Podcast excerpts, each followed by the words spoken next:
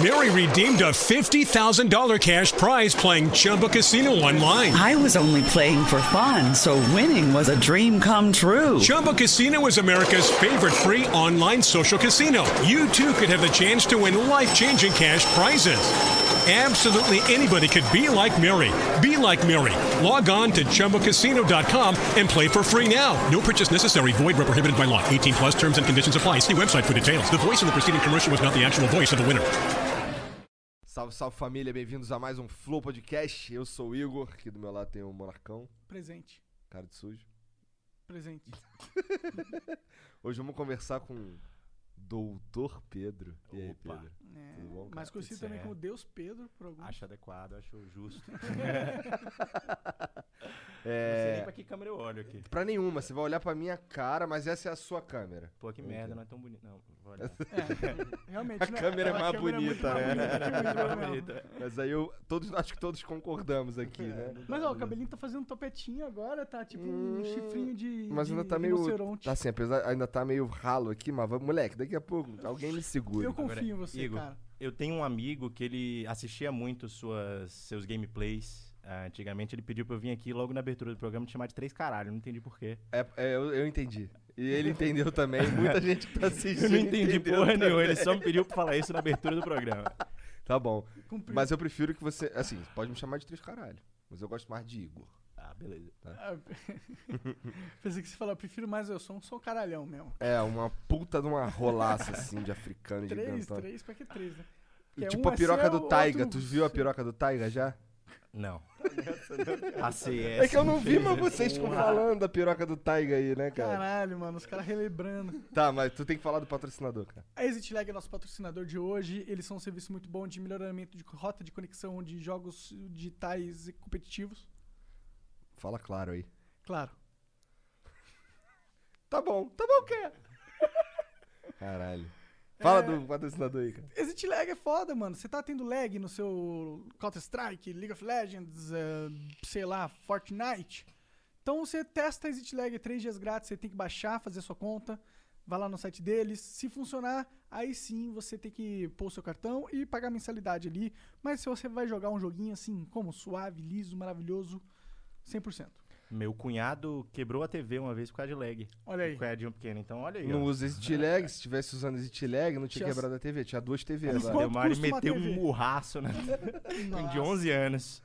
Caralho, o moleque de um. Caralho. A mãe dele deve ficar super feliz, né? Roupa, com certeza. adorou. Parou de jogar videogame desde então, nunca mais. Nunca Faz mais. sentido. Agora Faz- ele- Já tá com 13, 14 e não joga mais. Agora ele luta boxe. Bom, é, é isso. A gente- você pode mandar uma mensagem pra gente é, a qualquer momento pra perguntar alguma coisa. 300 bits é o preço dessa mensagem, das cinco primeiras mensagens. As cinco próximas mensagens são 600 bits e as cinco últimas mensagens são, são 1.200 bits. Você pode mandar também uma propaganda com 20 mil bits, ok? 20 mil bits propagandas. E é isso. Se quiser burlar o limite de mensagens, é 20 mil bits também. E tem o melhor canal de cortes do Flow, que é o Cortes do Flow. Vai lá pra conferir as melhores partes de todas as conversas. Qual que é o melhor canal de corte do Flow? O Cortes do Flow. Caralho, viu, Jean? É, caralho. O moleque é pica. Tá lá no nome. E é isso. E aí, Pedro, como que tá a vida? Indo bem. Bombou meu, minha thread lá, se falando bobagem, eu fui, falei por cima e bombou, se me chamaram aqui, tá ótimo. Caralho, tu ficou. Maior podcast do Brasil. Cara, não foi eu que Ah, falei. Foi a gente que falou. Tá Mas aí, eu mas eu concordo. concordo. Eu falo isso pra todos. Que cuzão! ela falou lá no Mamilos também que eu vi. Não, tô brincando. Mas fala aí, cara, quem és tu? O que que tu faz da vida? Cara, eu Eu sou... sei que tu é doutor. não, não tenho doutorado, mas... Aceito ser chamado assim. É gostoso, né? Dá um negocinho aqui. Eu sou baiano, cara. Eu moro aqui em São Paulo já há uns bons anos. Vim aqui, fiz faculdade aqui. Ah, e aqui, quando eu tinha uns 18, 19 anos, bem novo, até antes, até com 16, 17, eu comecei a me envolver com uma parada chamada Movimento Liberal, que começava a surgir naquela época. E todo mundo aí que vocês já trouxeram me conhece É desde novinho. Legal. E aí eu sou um dos veteranos dessa bagaça aí. Eu sou um pouco um, um, um marginal no movimento liberal. Por quê? Cara, Fica porque, às margens. porque tem uma galera muito mais de direita, assim, que às vezes pega, não dá valor para vocês estão fumando aí, a pauta da legalização das drogas, aí que a galera caga ou pautas antirracistas, por exemplo. Eu acho, porra, tem tudo a ver com liberalismo. Pô. Porra, que com certeza tem, caralho. E tem É muita isso, é um gente que bagulho tem que eu piro. dessa merda. Eu fico, eu piro com essa porra. O bagulho não era liberdade, não era um bagulho mais pra todo mundo, assim, quero dizer, que todo mundo tem oportunidade, não sei o quê. É, Mas aí, porra. inclusive era assim, eu tenho várias teses sobre isso. Se quiser, a gente conversa aqui, ó. Cara, a gente Mas aí tem um no meio, no meio de- dessa, desse envolvimento com o movimento liberal, tinha uma organização de estudantes que eu tinha criado. Tava gigante, era o Estudantes pela Liberdade, virou Students for Liberty Brasil hoje. Caô, sério? Eu fui fundador do Caralho! LB no Brasil. Muito foda, moleque. E com 17 anos. Muito E foda aí, essa com- porra. Esse movimento é gigantesco, É cara. gigante, cara. é gigante. Eu fui, eu, eu fui. Eu saí de lá porque eu brigava com o pessoal por causa dessa treta, que a galera me achava de esquerda demais. Ah, a é? esquerda me odeia. Eu não Mas posso aí a passar. direita também, né? É, eu fico. Apanha dos dois lados, né? Parece eu, porra. Aí nessa que a gente criou o mercado Você não popular. apanha de ninguém, todo mundo gosta Ah, de você, é, porque eu porra. sou, sou boa praça, né? Ai. Vai lá, fala, desculpa. Eu, nessa que a gente criou o Instituto Mercado Popular. Tinha um outro amigo lá, meu, o Carlos Góes, não sei se vocês já viram aí na internet, Hum. é, que também é economista, escreve. A gente criou o Instituto Mercado Popular, a gente um pouco tentando tirar as ideias do liberalismo dessa caixinha a- a- a- que a galera mais à direita bota e que a gente acha que não é exatamente o que representa o verdadeiro liberalismo. Entendi. E Maneiro. Como é que funciona esse movimento aí? Qual que é a dele? o Mercado Popular, É, o movimento liberal como um todo? o mercado popular.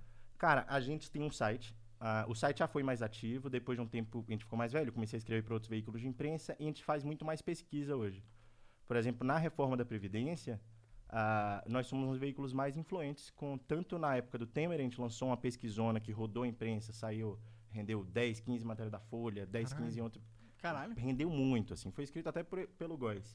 Ah, circulou a grande imprensa inteira, foi muito influente. Em vários desses debates de política pública, a gente acaba entrando, faz um estudo, e isso influencia o debate parlamentar. Às vezes as pessoas acham que está super distante lá, ah, mas depois que você, sei lá, você ajuda a fazer um gráfico que vai pro debate lá do se vai ter impeachment ou não, que foi uma coisa que a gente fez também para explicar o que era pedalada, a gente fez lá um- uns gráficos, reuniu as informações. E é muito mais próximo do que a gente imagina, cara. A gente monta um estudo, a gente consegue convencer deputado, a gente, a- as pessoas, é, é poroso, sabe? Não é só o, o jornalistão da Folha lá que consegue É tipo um influenciar o think tank. debate. É um think tank. É um think tank? É um think tank. Ele é professor de inglês, eu não. Mas, então tu é, mas tu é um jornalistão lá, né? Tu não escreve pra que veículo? Eu sou. É, aí nesse meio tempo a galera começou a curtir o que eu escrevia, e aí alguns veículos me chamaram pra escrever. Ah, eu sou depois, economista. então. Eu não sou repórter, porque jornalista tem toda uma, uma frescura de jornalista aí que É, o pessoal sim, sim. reclama. E jornalista é tudo fresco também. Eu dou opinião, é, eu dou opinião sobre tudo. Eu, eu trabalho mais com opinião. Então não é mais com aquela informação bruta. Volta e meia, para dar uma opinião qualificada, a gente pode até produzir informação. Mas é mais uma análise de dado público. Eu não vou ficar ligando com o governador para pedir fofoca, sabe? Entendi. Então eu não me considero jornalista. Eu acho que eu sou mais economista. Caralho, tu viu só a visão que ele tem de liberal. jornalista? Cancela o Pedro. Cara, eu Tô tenho uma visão brincando, similar. Cara, eu tenho uma visão bem pior do que essa aí, se for falar, viu? Tá. Porque, é, não, se fosse deixar, É, eu sou não- eu- cancelado agora. Eu acho que eu também. Eu acho que a profissão de, de jornalismo hoje em dia no país é uma piada. Não existe mais jornalismo in- investigativo. Cara, sabe uma coisa que me deixa puto? Ah, essa galera daqui que tem puta do empáfia do sou jornalista profissional, vocês das redes sociais, só querem saber de fake news, não sei o quê. E, bicho, eles são muito ruins com frequência. Eu lembro de, pra- no debate do, do PL do saneamento. É. Um dos debates mais importantes que a gente teve ano passado no Brasil, tranquilamente. Um jornalista profissional que leva a sério toda essa postura que o pessoal bota ia fazer o quê? Se preocupar ao máximo que dá uma, em dar uma boa informação. No dia da votação lá no Senado, a Folha publicou um resumo do que era o projeto, integralmente errado. Caralho. Que era uma viagem da Folha. Eu tava ligando o pessoal lá em Brasília. Ô, o que é que tá acontecendo? E eu fiquei. Eu lembro que nesse dia, po- po- pode até ir pro Twitter pra ver meus tweets lá. Eu ficava desesperado. Puta que pariu, gente. Como é que o maior jornal do país tá mandando uma doideira dessa que ninguém tem ideia do que é? Os caras publicam errado e todo mundo engole, porque ninguém lê o PL do saneamento, porra. Mas você acha É. que eles pu- publicam na maldade ou eles publicam na incompetência? Cara, eu acho que tem um misto de inerente ao trabalho, é normal ter o erro. Mas se não tivesse esse empáfia, seria muito melhor. Porque o, O erro, Esse essa empáfia? empáfia, essa arrogância, Ah. sabe? Sou jornalista profissional, vocês outros são de fake news e, Entendi. Aff. e, e- É. e que é um saco e que com frequência dissimula militância. Eu acho que tem gente que faz isso porque é da natureza da profissão e acaba errando mesmo. Tem gente que faz por militância, tem gente que faz por preguiça, cara. Às vezes no trabalho você também faz uma bobagem ali por preguiça, Caralho, entrega não uma sei- coisa meia sei o que boca. é pior, mas tem eu, isso com jornalista. mas Às eu vezes- tendo a achar que o lance de militar num jornal é a pior de todos, eu acho. Mas sabe o que eu acho bizarro? Você vai conversar com muitos jornalistas, eles, eles encaram como uma forma de militância, assim. É? E é meio. É, é- muito. é- eu vejo muitos jornalistas têm dificuldade de separar o trabalho de informação A realidade da, do- da militância. ah, de como é que ele quer jogar com a sociedade. Eu, por exemplo, já cansei de, de desmentir fake news jornalista, eu adoro fazer isso. Ah, jornalista passando informação errada sobre economia, que sempre acontece. Ontem mesmo tinham falando que a apuração acabou por causa, tarde por causa do teto de gastos. Não tem nada a ver. É, teto pois é, o que, que gastos- tem a ver? Nada. O teto de gasto, inclusive, não inclui gasto com eleição. Tem um artigo lá falando, gasto com eleição não tá no teto. Os caras cagam pra isso. Os caras cagam pra isso. É, eu tava. eu- pelo que eu vi lá, o- os caras do TSE soltaram uma nota dizendo que tinha tido um problema técnico, tinha nada a ver com hacker também. E que em breve ia sair o resultado e É. tal. É difícil acreditar no que os caras falam também, né? Vai saber o que aconteceu ali. Não, e eu, e eu respeito muito a atividade em si. Eu só acho que o jornalista tem que ter outra postura com relação à própria profissão, né? Como Não, eu um também. enxerido que tá ali. Acho que eles têm que encarar a atividade deles de outra forma e parar de ser tão arrogante. É, tipo, hoje em dia, os maiores jornalistas é, não, são, não são os caras, tipo, contratados pelas grandes empresas, mídias. Porque se for parar pra pensar, o que, que esse cara faz? Ele pega o que o editor passa pra ele e lê. Isso não é jornalismo. Não, tem gente muito boa também. Quem? Tem gente muito boa.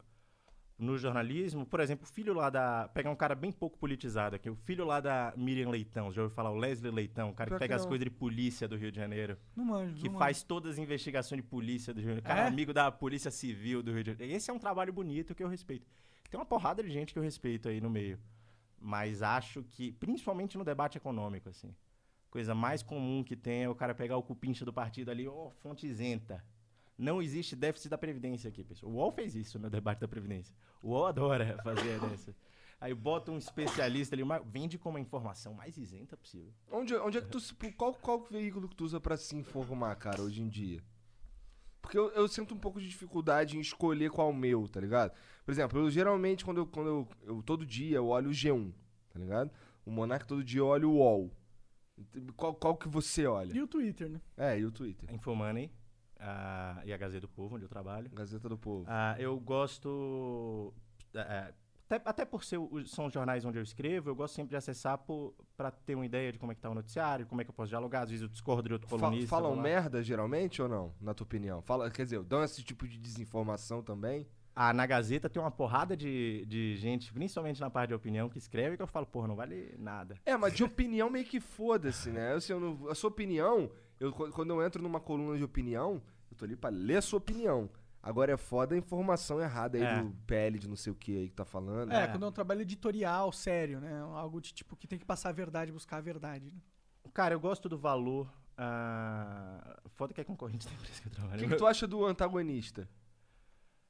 O antagonista é um- aquele jornalismo muito rápido, né? Então os caras estão muito propensos a erro. É. E erram. Mas você acha que eles têm uma vertente, um filtro imparcial ou eles têm uma viés ideológico? Não, mas não existe ausência de viés ideológico. Acho que é uma das coisas, inclusive, que vale a pena se desfazer dos jornalistas em geral. Não existe essa ausência de viés ideológico. O Diogo Mainardi não tem viés ideológico, pô.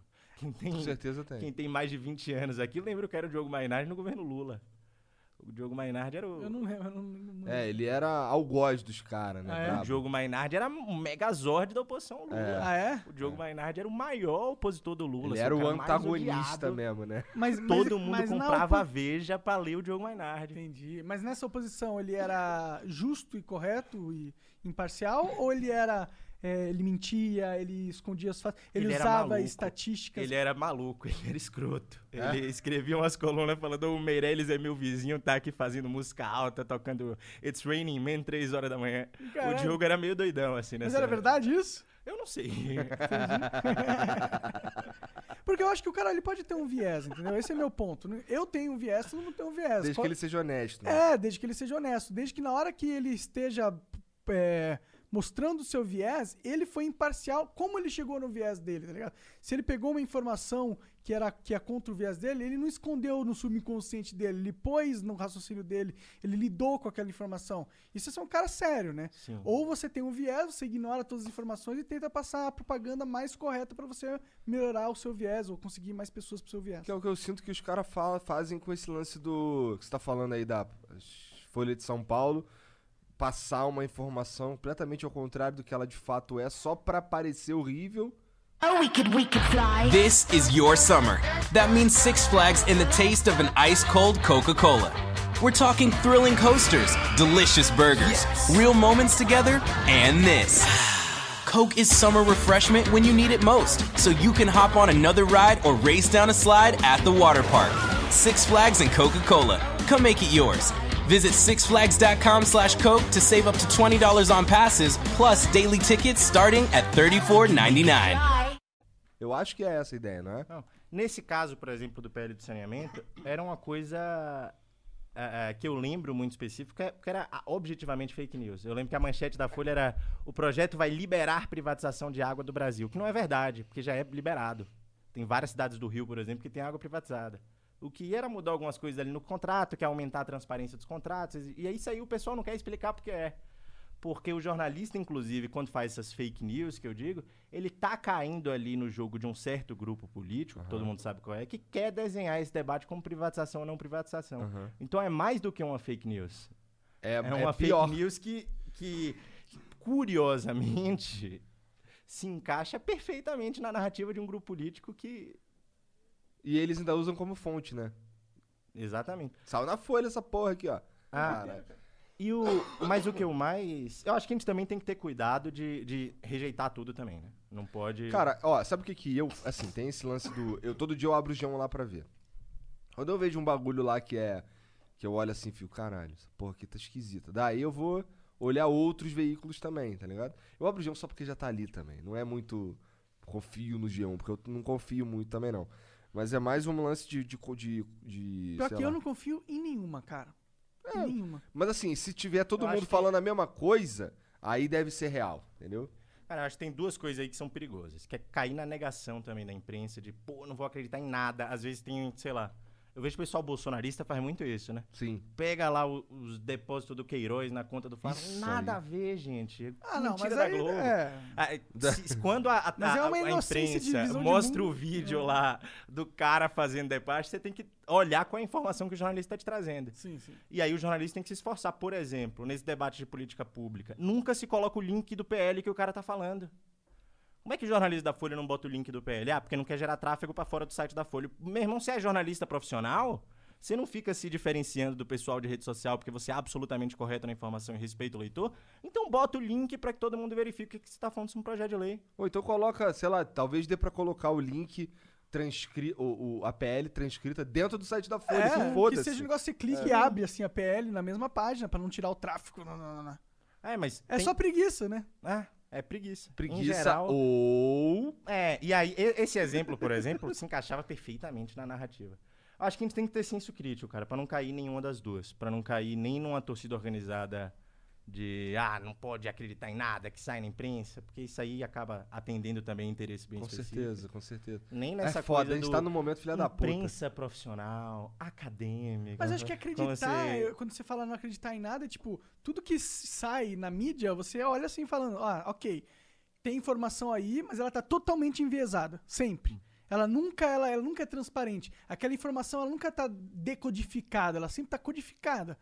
E através do viés que aquela pessoa dá. É uma informação. Aquela pessoa sabe que é uma informação valiosa. Ela pensa, como eu vou usar a- o valor dessa informação pra minha narrativa? Aí ela vai colocando um monte de coisa nessa informação, tá ligado? E aí o que você vê é essa informação repleta de um monte de firulagem do jornalismo que é pra te guiar pra um lado. Sabe Isso que eu- como- que eu quan- digo. quando eu comecei a ficar muito puto com isso? Eu lembro das reportagens sobre o tal do movimento liberal que eu tava falando aqui. Aham.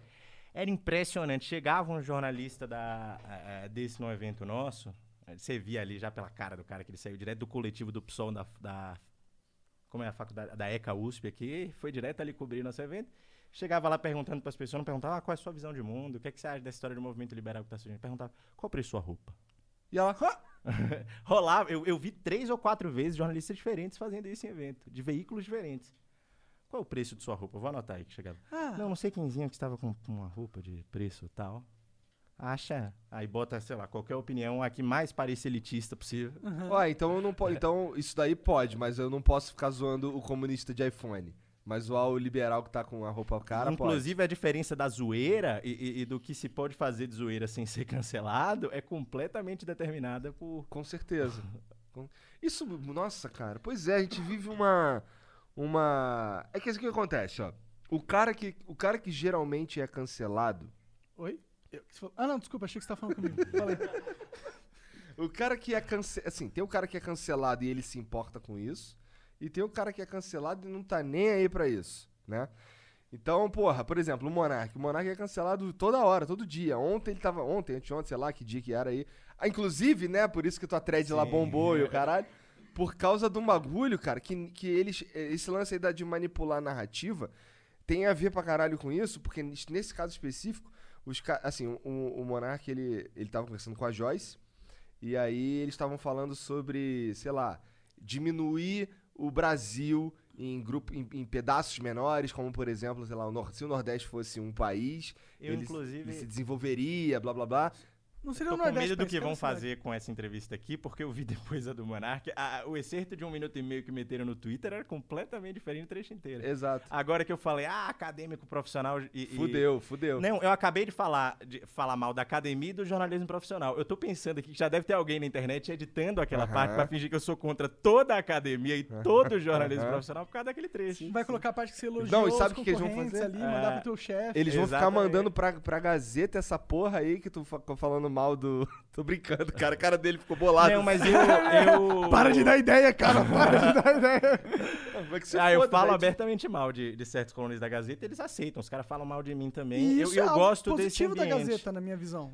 Fala Cara, eu não vazei da. Gazeta porque eles sempre me trataram muito bem agora. Eu discordo absolutamente dessa situação do Rodrigo Constantino que rolou, por exemplo, que é um cara que eu não gosto de ler o que ele escreve.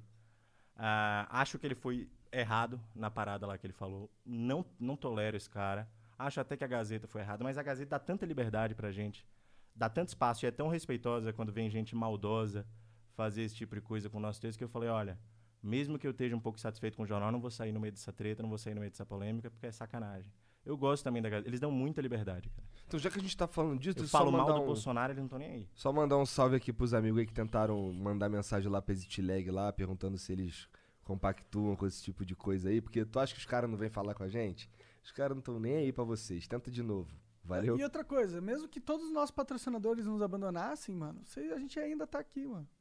Eles não podem fazer nada. É, vocês estão fodidos, não podem fazer Vocês nada. vão ter que aturar a gente e engolir a gente pro resto da vida de vocês. Ou, ou até quando a gente quiser ficar aqui, na verdade. É a gente que decide. Cara do Pedrão. É, mas a, seu thread bombou porque você tava falando muito mais daquela polêmica minha com a Joyce no. no, no- Joyce. Eu nem mencionei seu nome. Porque não eu não queria entrar numa vibe de cancelamento. Porque eu sei como é que Entendi. isso opera. Você viu que eu nem falei de você ali. Eu só falei, ó, tô ouvindo aí uns papos de que o Nordeste é sustentado pelo Sudeste. E eu acho que isso não é legal. Uhum. Eu acho que isso aí, tipo, precisa de muita ressalva e muito contexto. Pra não virar um papo que até dá base pra coisas bem ruins que estão aí pela sociedade. A gente sabe, eu sou baiano em São Paulo, eu ouço bastante coisa ruim aqui. Então. Nem dá pra perceber que tu é baiano, cara. Com as camisas aí. eu vim de propósito. eu sei. eu sei. Mas. Cara, então eu, eu- senti. Mas tu que assistiu, valia a tu pena- assistiu pelo menos ali o trecho anterior e o. Tu, tu assistiu, sei lá, os cinco minutos que estavam essa Sim. conversa aí? Eu vi. Então, tu, o, o- tu que viu então que, no que os final caras pegaram ali e fizeram um bagulho maldoso. Eu não tô falando de opinião certa ou errada. Tô falando que pegaram uns pedacinhos assim Fizeram maldoso. de uma parada que Fizeram é maldoso. desonesta. E já estão fazendo maldoso aqui. Se eu entrar no Twitter agora, eu já descobri que estão fazendo maldoso aqui com Eu a gente. não duvido, também. não, não duvido. E eu achei que, que foi uma edição maldosa ali. Mas acho também que esse papo de que o Nordeste é sustentado dá margem a muita coisa é, é, é, que acaba justificando muita coisa ruim e que não é verdade. Mas eu acho Eu que acho que naquele é contexto lá, era a gente falando no contexto do sistema político. né? O sistema político, a estrutura governamental, a estrutura do, do Nordeste é financiada um pouco pelos, pelos impostos que vêm do, do Sudeste. Tipo, isso é uma questão matemática da coisa. Tô- e, é, e é muito pelo, pela forma com que o sistema foi escrito. As regras do jogo. Não tem nada a ver com o povo do Nordeste, ou o povo do Sudeste, ou o povo de não sei o quê. Essas são as regras do jogo. O jogo funciona de acordo com as regras. Infelizmente é o que tá no papel. É por isso que a caneta é poderosa. E, mas o, no- o Nordeste é rico pra caralho. é- naquele, naquele ponto ele não tava entrando no mérito da economia ah, privada do Nordeste, e sim na questão do Nordeste no sistema público, né? Mas é aquela, essa discussão se perdeu também quando se tira do contexto a conversa inteira. Eu vi, inclusive, muita gente contestando, falando, você falando, não, é, é, o Nordeste é lindo, o Nordeste é super desenvolvido. Não é, gente.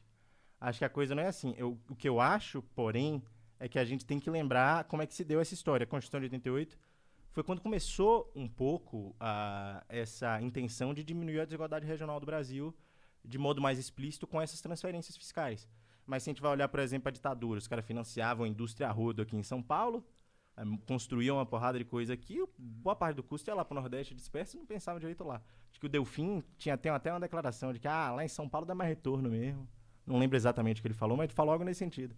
Investir em São Paulo dá mais retorno mesmo, deixa o Nordeste para lá. Século XIX foi o que eu lembrei lá da Thread, a história do algodão do Nordeste, que. Como é que é isso aí? Tô por fora. Cara, a Revolução Industrial, você sabe que foi na indústria têxtil, né? Lá de Liverpool, isso aí acho que todo mundo aprendeu na escola. Eu não aprendi porra nenhuma, cara. Mas tudo bem, vai. Então, os caras aprenderam a fazer roupa mais rápido lá em Liverpool. em Liverpool. É, E no fim do século XVIII, Ah, ah, mais ou menos metade do algodão que chegava na indústria têxtil de Liverpool, que estava acontecendo a Revolução Industrial, vinha principalmente de Pernambuco e Maranhão, que eram estados bem maiores do que são hoje, né? Vários estados ali no Nordeste estão no, no que era Pernambuco e Maranhão naquela época. E o algodão saía de lá e ia para a Inglaterra. Só que essa indústria de algodão, esse setor de algodão, que era um dos maiores do Nordeste, ele quebrou durante a Revolução Industrial. O único produtor de algodão que quebrou naquela época dos grandes, sul dos Estados Unidos, por exemplo, bombou. ah, o único foi o Nordeste brasileiro. por quê?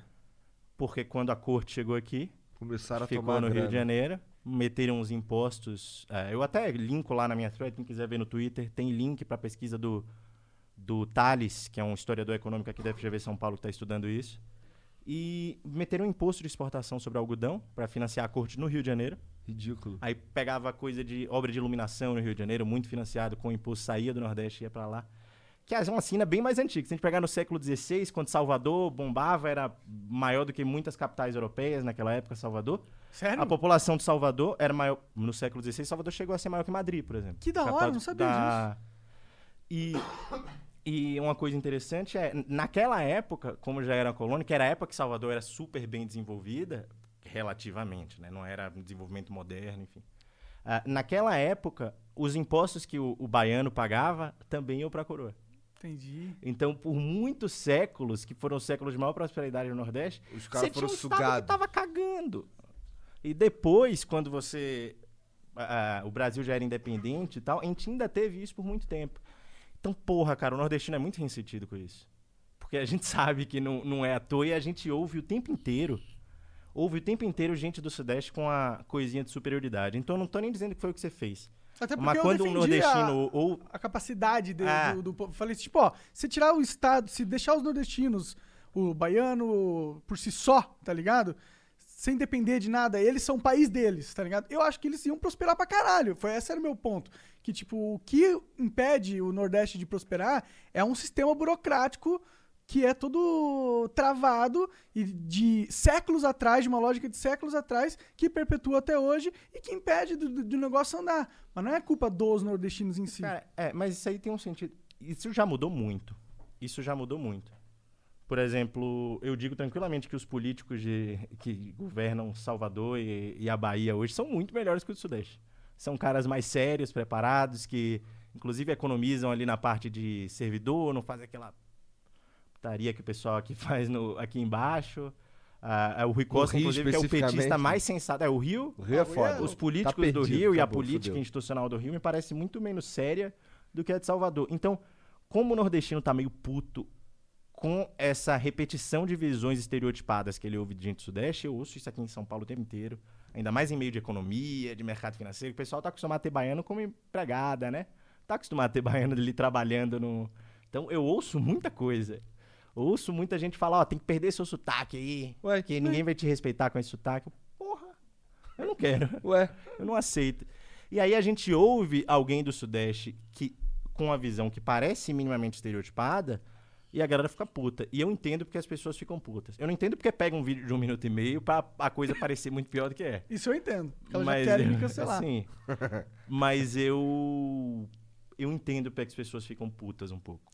Eu, eu entendo, mas tipo. Você tem que ficar puto com alguém que fala mal do Nordeste, tá ligado? Não vai ficar puto com alguém que defende a parada, sabe? Só isso que eu, tipo. A Joyce tinha uma posição muito mais. Joyce. E- e- é, Jo- Joyce. Sim. Tipo, no caso do papo ali, eu tava falando, ela tava falando, mano, que se deixasse o Nordeste por si só, eles não iam se desenvolver. O meu argumento era justamente o oposto, velho. Que não, mano, você pode sumir com São Paulo, Rio de Janeiro, esquece ele, tira do mapa. Deixa, tá, foi exatamente isso que eu falei. Deixa só o Ceará, eu acho que foi o exemplo que eu li. Deixa só o Ceará e o mundo. Você acha que o Ceará não ia se desenvolver? Foi a pergunta que eu Isso, isso era eu defendendo Mas essa imagina porra. o seguinte: você é sacaneado um tempão. Passa um tempão sendo sacaneada. Aí depois de ser sacaneado, você vai lá, busca, faz a nova constituição, fala: Não, queria receber um pouquinho agora, já que eu fui sacaneado tanto tempo, pra me ajudar a desenvolver. E tá dando certo. Tá dando certo? A desigualdade regional tem diminuído. Acho que não tanto por essa transferência, muito por causa de programas como Bolsa Família e tal, mas na Nova República tá diminuindo a desigualdade regional. Ah, Mas no mundo inteiro tá, des- tá diminuindo a desigualdade regional, né? Tipo, a África, por entre exemplo. países, sim. Entre países, sim. Sim, eu acho, eu acho que essa lei, por mais. Pra mim é só um, um, um, um negocinho. Ah, a gente fudeu vocês no passado. Deixa eu fazer um marketing aqui na lei, tá ligado? Que a, a gente vai te dar mais grana de imposto, mas a gente vai fazer todas as lógicas dos sistemas beneficiar o Sul. E aí, por mais que ah, você fala, porra, aí a União tá dando mais dinheiro pro Nordeste. Só que por trás do- dos panos, nas regras, tipo, nas entrelinhas, os sistemas, eles estão todos conectados pra, pra melhor, é, tipo, pra beneficiar o hub, o polo, que é São Paulo e Curitiba e Rio de Janeiro e, e caralho. E tipo, Aí a gente fica. Aí, e, inclusive, essa, essa política acaba dando margem para esses sulistas burros ficar falando que o Sul sustenta o Nordeste. Tá vendo como essa é, é uma política. E por isso que eu defendo. No caso, estava defendendo com a Joyce. Joyce. É, que, mano, tira, tira o, o- o Estado nacional da parada. Deixa a Bahia cuidar da Bahia, o Ceará cuidar do Ceará, o São Paulo cuidar de São Paulo, Curitiba cuidar de Curitiba. E deixa eles serem parceiros comerciais, tá ligado? Sei Foda lá. que a Bahia fundou o país todo. Você vai falar, a gente nunca quer separação, a gente fundou o país todo. É por isso? A gente não. é, né, Mas o que eu acho realmente é muito essa pegada do. Cara, tem, tem um grupo que foi sacaneado. O, o, o grupo vai lá depois, luta séculos por indenização. Aí você vai se virar e falar: Ah, você não precisa de sair não pra se desenvolver, porra. Mas Te dei porrada ontem, mas você esquece isso aí e se vira sozinho. Cara, eu acho que Não, não, não, não, precisa. acabar com o sistema, não é a única via possível pro Nordeste se desenvolver. Mas é uma via legítima. E, na verdade, eu acho que a gente deveria ficar puto com todas as outras coisas que o governo federal faz que não é necessário que o governo federal faça. Acho que essa coisa de repassar um pouco dos impostos para não ter uma desigualdade de arrecadação Já que a gente tem o é uma Estado. função eminentemente do governo federal e faz total sentido que o governo federal faça. Eu não, não vejo nenhum problema nisso. Acho que pode ser melhor desenhado. Às vezes tem uns municípios muito pequenos que tem uma instituição política ali que consome demais e, enfim, dá para redesenhar. Qual que tu acha que é o principal problema do, do lado do Nordeste, na tua opinião? Porque assim, a gente tava falando antes, você falou assim. É, não- eu vejo a galera falando que, pô, o Nordeste é lindo, maravilhoso, desenvolvido, caralho, e tu falou, pô, não é. E qual que tu acha que é o principal problema? O que, que, que, tem que destravar lá, que é pros caras, sei lá, explodir? Tirando esse lance da gente. Vamos lá, como você tá falando, a gente tem uma política fiscal que envia uma grana pra eles lá. E, cara, eu acho que, já que há o Estado brasileiro, nada mais justo, tá ligado? Mas aparentemente isso não é, apesar de estar melhorando, talvez não seja suficiente. O que, que, o que, que você acha que o governo tinha que dar uma destravada pra deixar os caras andar, porra? Tá ligado? O Samuel Pessoa é um economista careca, escreve na Folha. Não, Talvez não você já ligado. visto aí no YouTube. Talvez. Ele, ele tem um trabalho muito interessante que o título é Existe um problema de desigualdade regional do Brasil? E o que é que ele argumenta ali, e que eu acho genial, assim, foi um Ah. paper que explodiu minha cabeça. Que é, o, quando a gente dá uma olhada, não existe um problema necessariamente de desigualdade regional no Brasil. Uma região é diferente da outra. As pessoas de uma região e o contexto econômico de uma região é diferente do outro. O que, é que eu quero dizer com isso? O Nordeste, as pessoas têm menos escolaridade, em média, e têm menos capital físico, menos infraestrutura. ah, então, muito do problema não é necessariamente uma desigualdade entre o Nordeste e o Sudeste, entre as pessoas do Nordeste e as pessoas do Sudeste, muito porque muita gente do, do Nordeste se mudou para o Sudeste. Então, acho que igualar um pouco a situação de educação ah, é fundamental, principalmente primeira infância. Dizem que lá a educação é melhor o, do o que Ceará, do Sul, o na Ceará é um? O exemplo. Ceará, sim. né? O Ceará, sim. O ensino médio de Pernambuco tem melhorado muito. A Bahia ainda está um pouco atrás, ficou para trás de Pernambuco e e Ceará, né? Nos últimos anos, mas tem alguns estados que estão se destacando bastante. Na verdade, salvo engano, saiu agora o IDEB e o melhor IDEB do ensino fundamental era do Piauí. Interessantíssimo. Então Ah, tá então- mudando então tá- um pouco. tem e pontos esses recursos, eles vão para esse tipo de coisa. Sim, acho Não é como se foda. tivesse tudo sendo jogado fora. Ah, Eu acho que esse, inclusive, é o melhor Nordeste lugar não pra, pra teriam. investir essa grana é na educação mesmo, na minha opinião. Mas eu sou leigo, eu sou um burro. então- Eu não sei se o Ceará teria condição, ou se outros estados do Nordeste teriam condição de ter essas melhorias de educação que tiveram na nova República, isso é uma coisa nova, ah, se não fossem essas transferências. Porque isso vira serviço público. Então, eu não tenho muito problema com isso. É, ok, eu entendo que, tipo, mais dinheiro vai ajudar. Mas, na- no fundo, no fundo, o que faz ah, é, um sistema dar certo ou não, não é a quantidade de recursos que entra nele, é a lógica pela qual esses recursos são utilizados. E o, o meu argumento é, vamos mudar essa lógica. Tipo, vamos dar mais liberdade pro povo nordestino, pro povo da Bahia, Pra mim também, decidir porra. o que, que ele faz com a porra do dinheiro, tá ligado? Total. Porque eu acho que hoje em dia o sistema, ele engessa tudo. Tudo é engessado, sabe? E esse, esse é meu ponto. Eu acho que eu queria separar tudo porque é mais fácil a gente reconstruir o sistema e eu acho que o sistema tá ligado com as pessoas que vivem dentro do sistema. Quando o sistema é construído nacionalmente, você necessariamente tem um grupo pequeno de pessoas construídas no sistema para uma população gigantesca e esse pequeno grupo de pessoas não necessariamente está conectado com os problemas reais desse, desse grande região. Para mim, a lógica de ter um sistema nacional comandando tudo é burra. Sim. Acho que o- pode ter um nacional, mas mesmo aqui em São Paulo eu vejo, pé que a gente não tá nem aí pra subprefeitura. Você sabe que é o subprefeito do lugar que você Não, mora? Porra nenhuma. Porra, esse cara devia ser mais, mais ou tão importante quanto prefeito. Esse é o cara que você vai ligar pra resolver. Porra, minha rua aqui tá com um buraco, bicho. Ah, eu acho também que as decisões deviam ser cada vez mais locais e não só, não só de separar do, do país pro estado, do estado pra cidade, mas da cidade pro bairro também. Sim, com, com certeza. Eu acho que a gente tem que ter, na minha visão, no futuro, 200 anos, a, me- o melhor, a melhor unidade política é a cidade. Porque, porra, cabe 20, 30 milhões de pessoas numa cidade, tá ligado? Então dá pra você ter um polo político lá o suficiente pra ser uma nação por si só. Não precisa ter mais um outro polo, sabe? E várias cidades operando juntas com certa liberdade, você tem um pouco de limitação do poder, né? Que é uma coisa que os liberais que eu tava falando aqui admiram muito. Eu acho que federalismo é uma ótima ideia.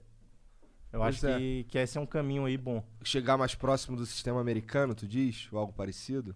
Cara, que os estados tivessem alguma, alguma liberdade. Foda que o Brasil é tudo desorganizado. né? Então os estados Isso é têm foda. é, algumas coisas que o estado tem liberdade pra fazer, tipo definir imposto. Aí você vai tentar vender de um estado pro outro, você não sabe porque você não tá mexendo no sistema de imposto do estado vizinho.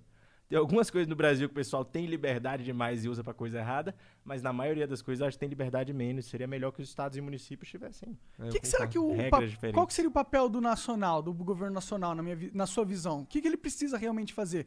Porque dentro do dinheiro arrecadado no- nos- dos impostos dos cidadãos, a maioria das- desse dinheiro tem que ser usado nas cidades, né? O governo nacional ele meio que cuida do exército e é isso. Aquilo que eu acabei de te falar, por exemplo. Se você tem uma região que foi historicamente prejudicada por outra, você. É, mas eu não sei se eu gosto da- tanto dessa lógica, cara. Porque ela tem uma. Ela cria esses vínculos negativos na sociedade, tá ligado? Vínculos de, de dependências, aí começa a criar motivos pra um cara um pouco mais ignorante começar a odiar o Nordeste, porque ah, eu tô pagando dinheiro aqui, tá indo pra lá. Entendeu? Eu não, eu não sei se. E eu não sei se isso realmente faz alguma coisa assim. Pô, porque há quantos anos tem essa política, entendeu? E, e não mudou nada. Tipo, o, o Sul ainda cresce mais do que o Nordeste, tá ligado? Por, por mais que o Nordeste tenha crescido pra caralho e talvez ele tenha exponencialmente, tipo, é, proporcionalmente crescido mais do que o Sul, a questão é que o Sul ainda se manteve como polo dominante. Não, é, não foi como se essa, essa lei tivesse trocado a lógica e tivesse colocado finalmente o Nordeste no patamar que ele deveria estar. Uma grande, tipo, devia ser o Sul como a Califórnia e o Nordeste como New York, Nova York, tá ligado? Mas não é isso que a gente vê, eu imagino.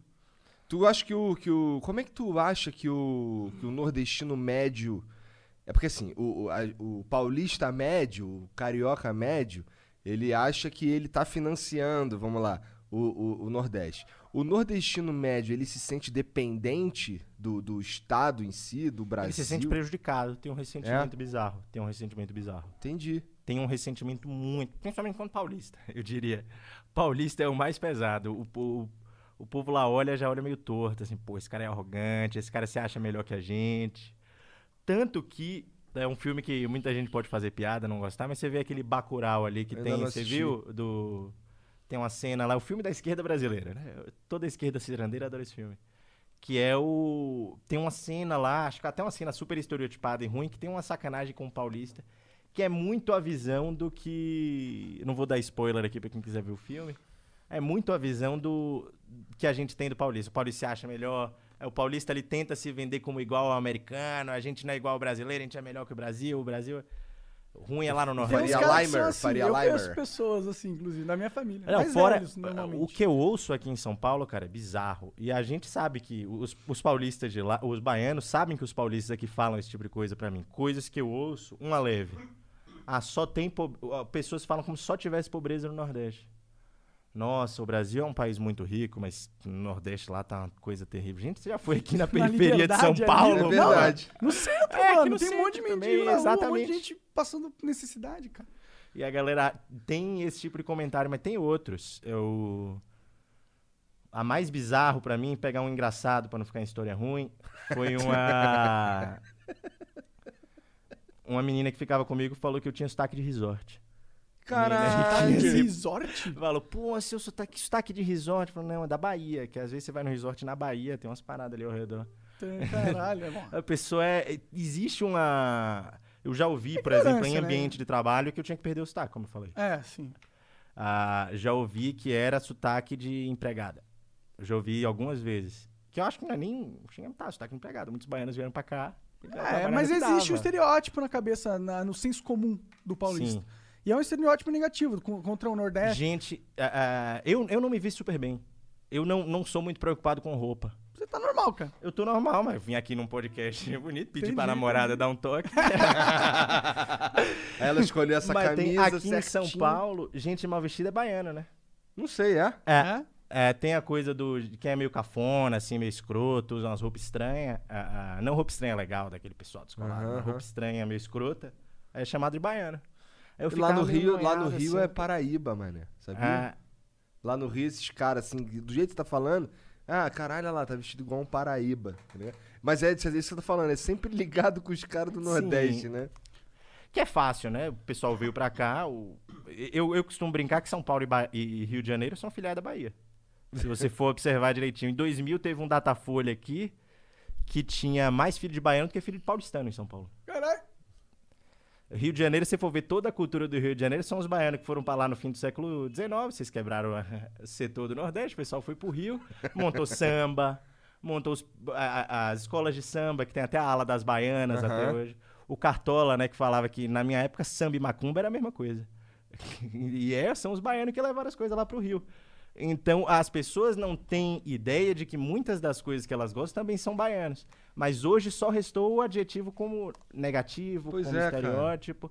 E o baiano fica puto quando sabe. Você acha que as pessoas de Salvador não sabem que. Que tem esse em, estereótipo. É, que em São Paulo, gente que se arruma mal e gente que faz merda no trânsito é chamada de baiano? É. O povo sabe, o povo fica puto e o povo não gosta de paulista por causa disso. Verdade. Mas os gaúchos devem ficar putos também, que a gente chama eles de gay.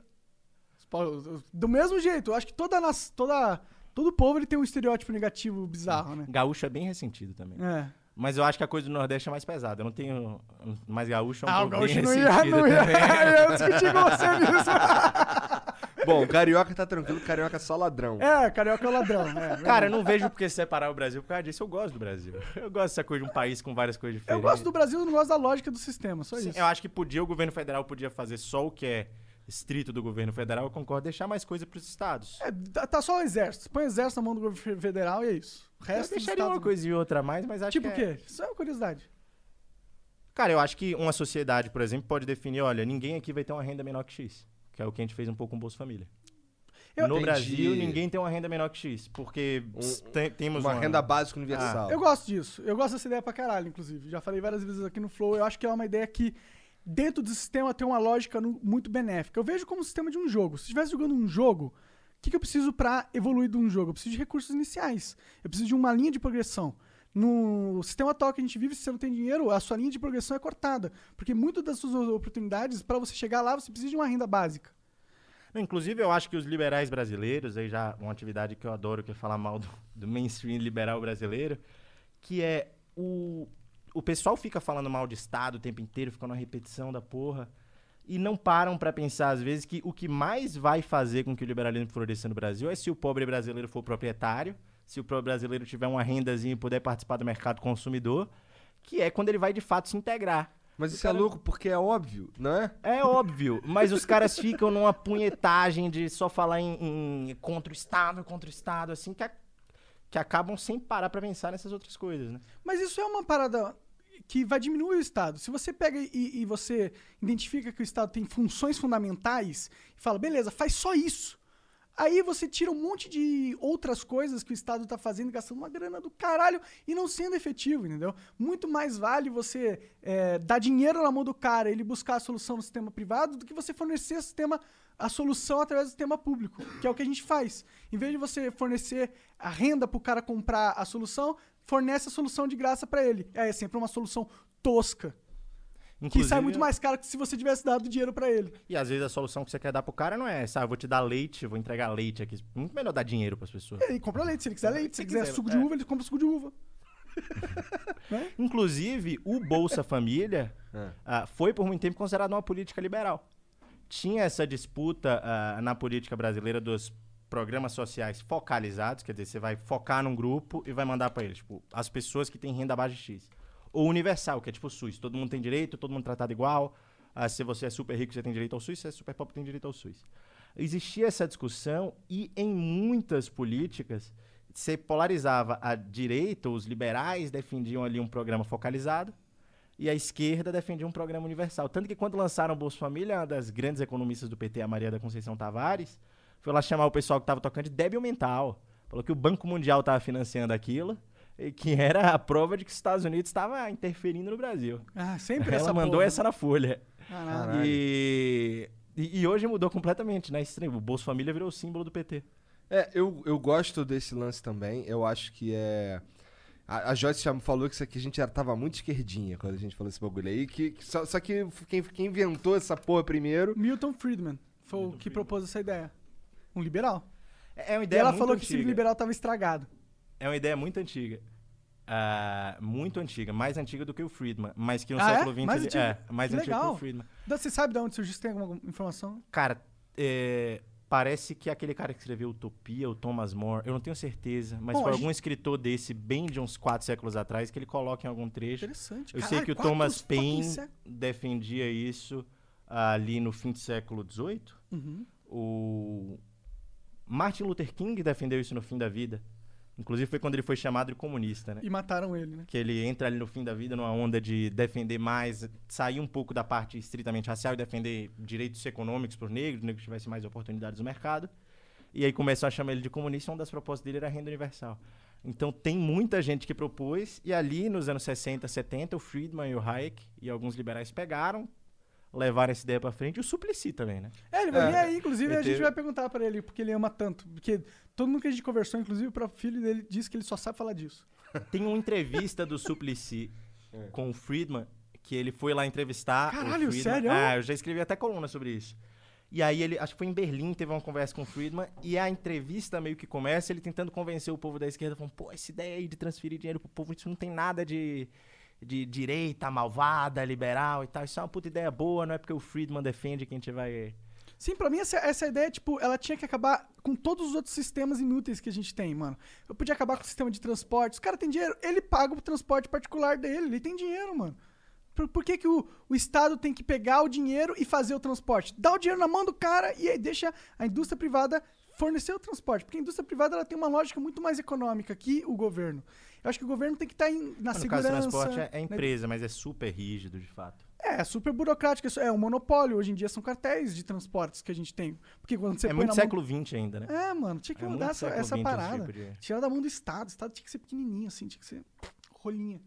Tinha que pegar a grana que, que pega aí, em vez de investir nessa porra toda, só dividir por partes iguais e devolver pra Exato, todo mundo. exato. E aí a gente entra naquela lógica. Se te- você tem, por exemplo, um, um imposto cobrado de todos os cidadãos do território nacional e você tem uma lógica de redistribuição universal igual para todo mundo, você vai ter aquela lógica onde o Sul, se é o que arrecadar mais impostos, ele vai estar meio que redistribuindo esses impostos para o Nordeste, porque tem tantas tem pessoas morando lá também, esse dinheiro é igual para todo mundo, não é por, por região, então tem uma equalização ali da renda. Mas é um programa muito inteligente, na minha opinião. Eu acho que nem tanto. Eu, eu sou a favor de diminuir o Estado brasileiro, mas acho que nem tanta prioridade é reduzir o Estado assim do dia pra noite. Primeiro porque é politicamente difícil. Sim, é, não, é eu sou muito, eu sou muito assim, eu tô sempre pensando no projeto de lei que vai ser escrito pra resolver um problema.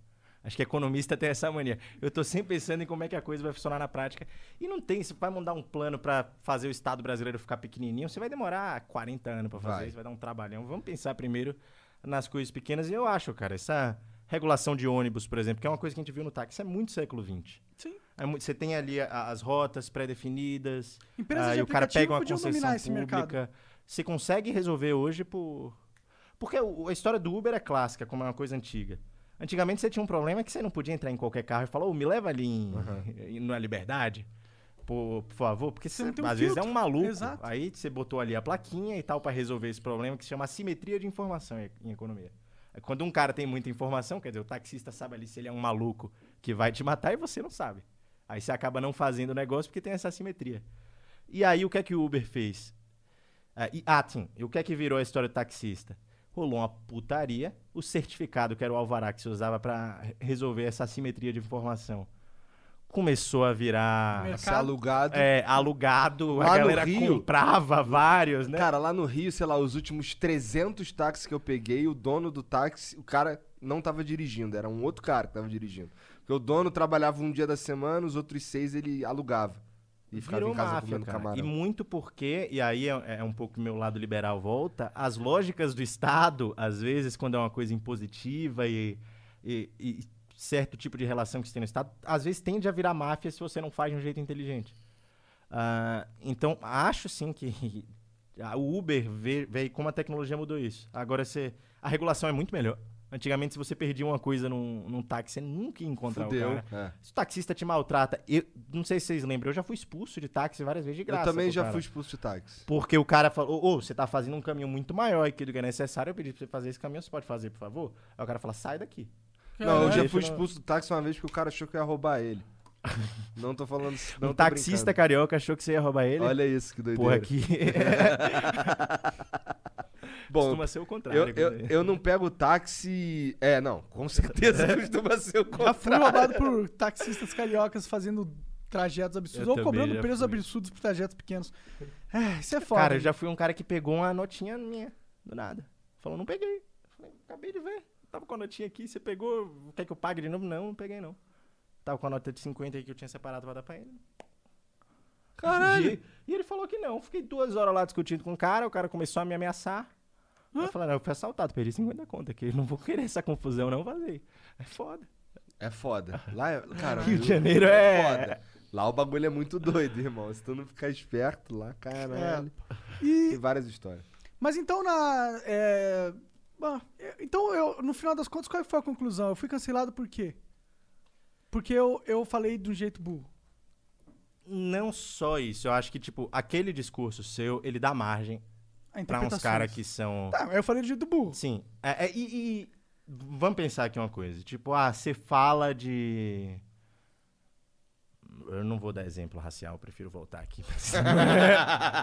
Eu dar um exemplo com racismo, mas ninguém vai entender essa merda, vamos cortar. Tá bom, beleza, melhor. Tipo, você vai falar ali que, ah, não, o Nordeste é sustentado e tal. Você acaba dando margem. Fui Quando eu você não faz, porra, tudo tá bem, mas quando você não faz a ressalva. Ah, toda Quando hora eu tenho fica que falar, falando, ah, não, o Nordeste não é sustentado. Mas ele é, tipo, o sistema, né, a gente tá falando do sistema político. Ele é sustentado. Não dá pra falar que não é, tá ligado? Ele é, se é. Sim, não, eu- eu- objetivamente eu, tenho hoje- que contrariar um fato que a mina tá falando.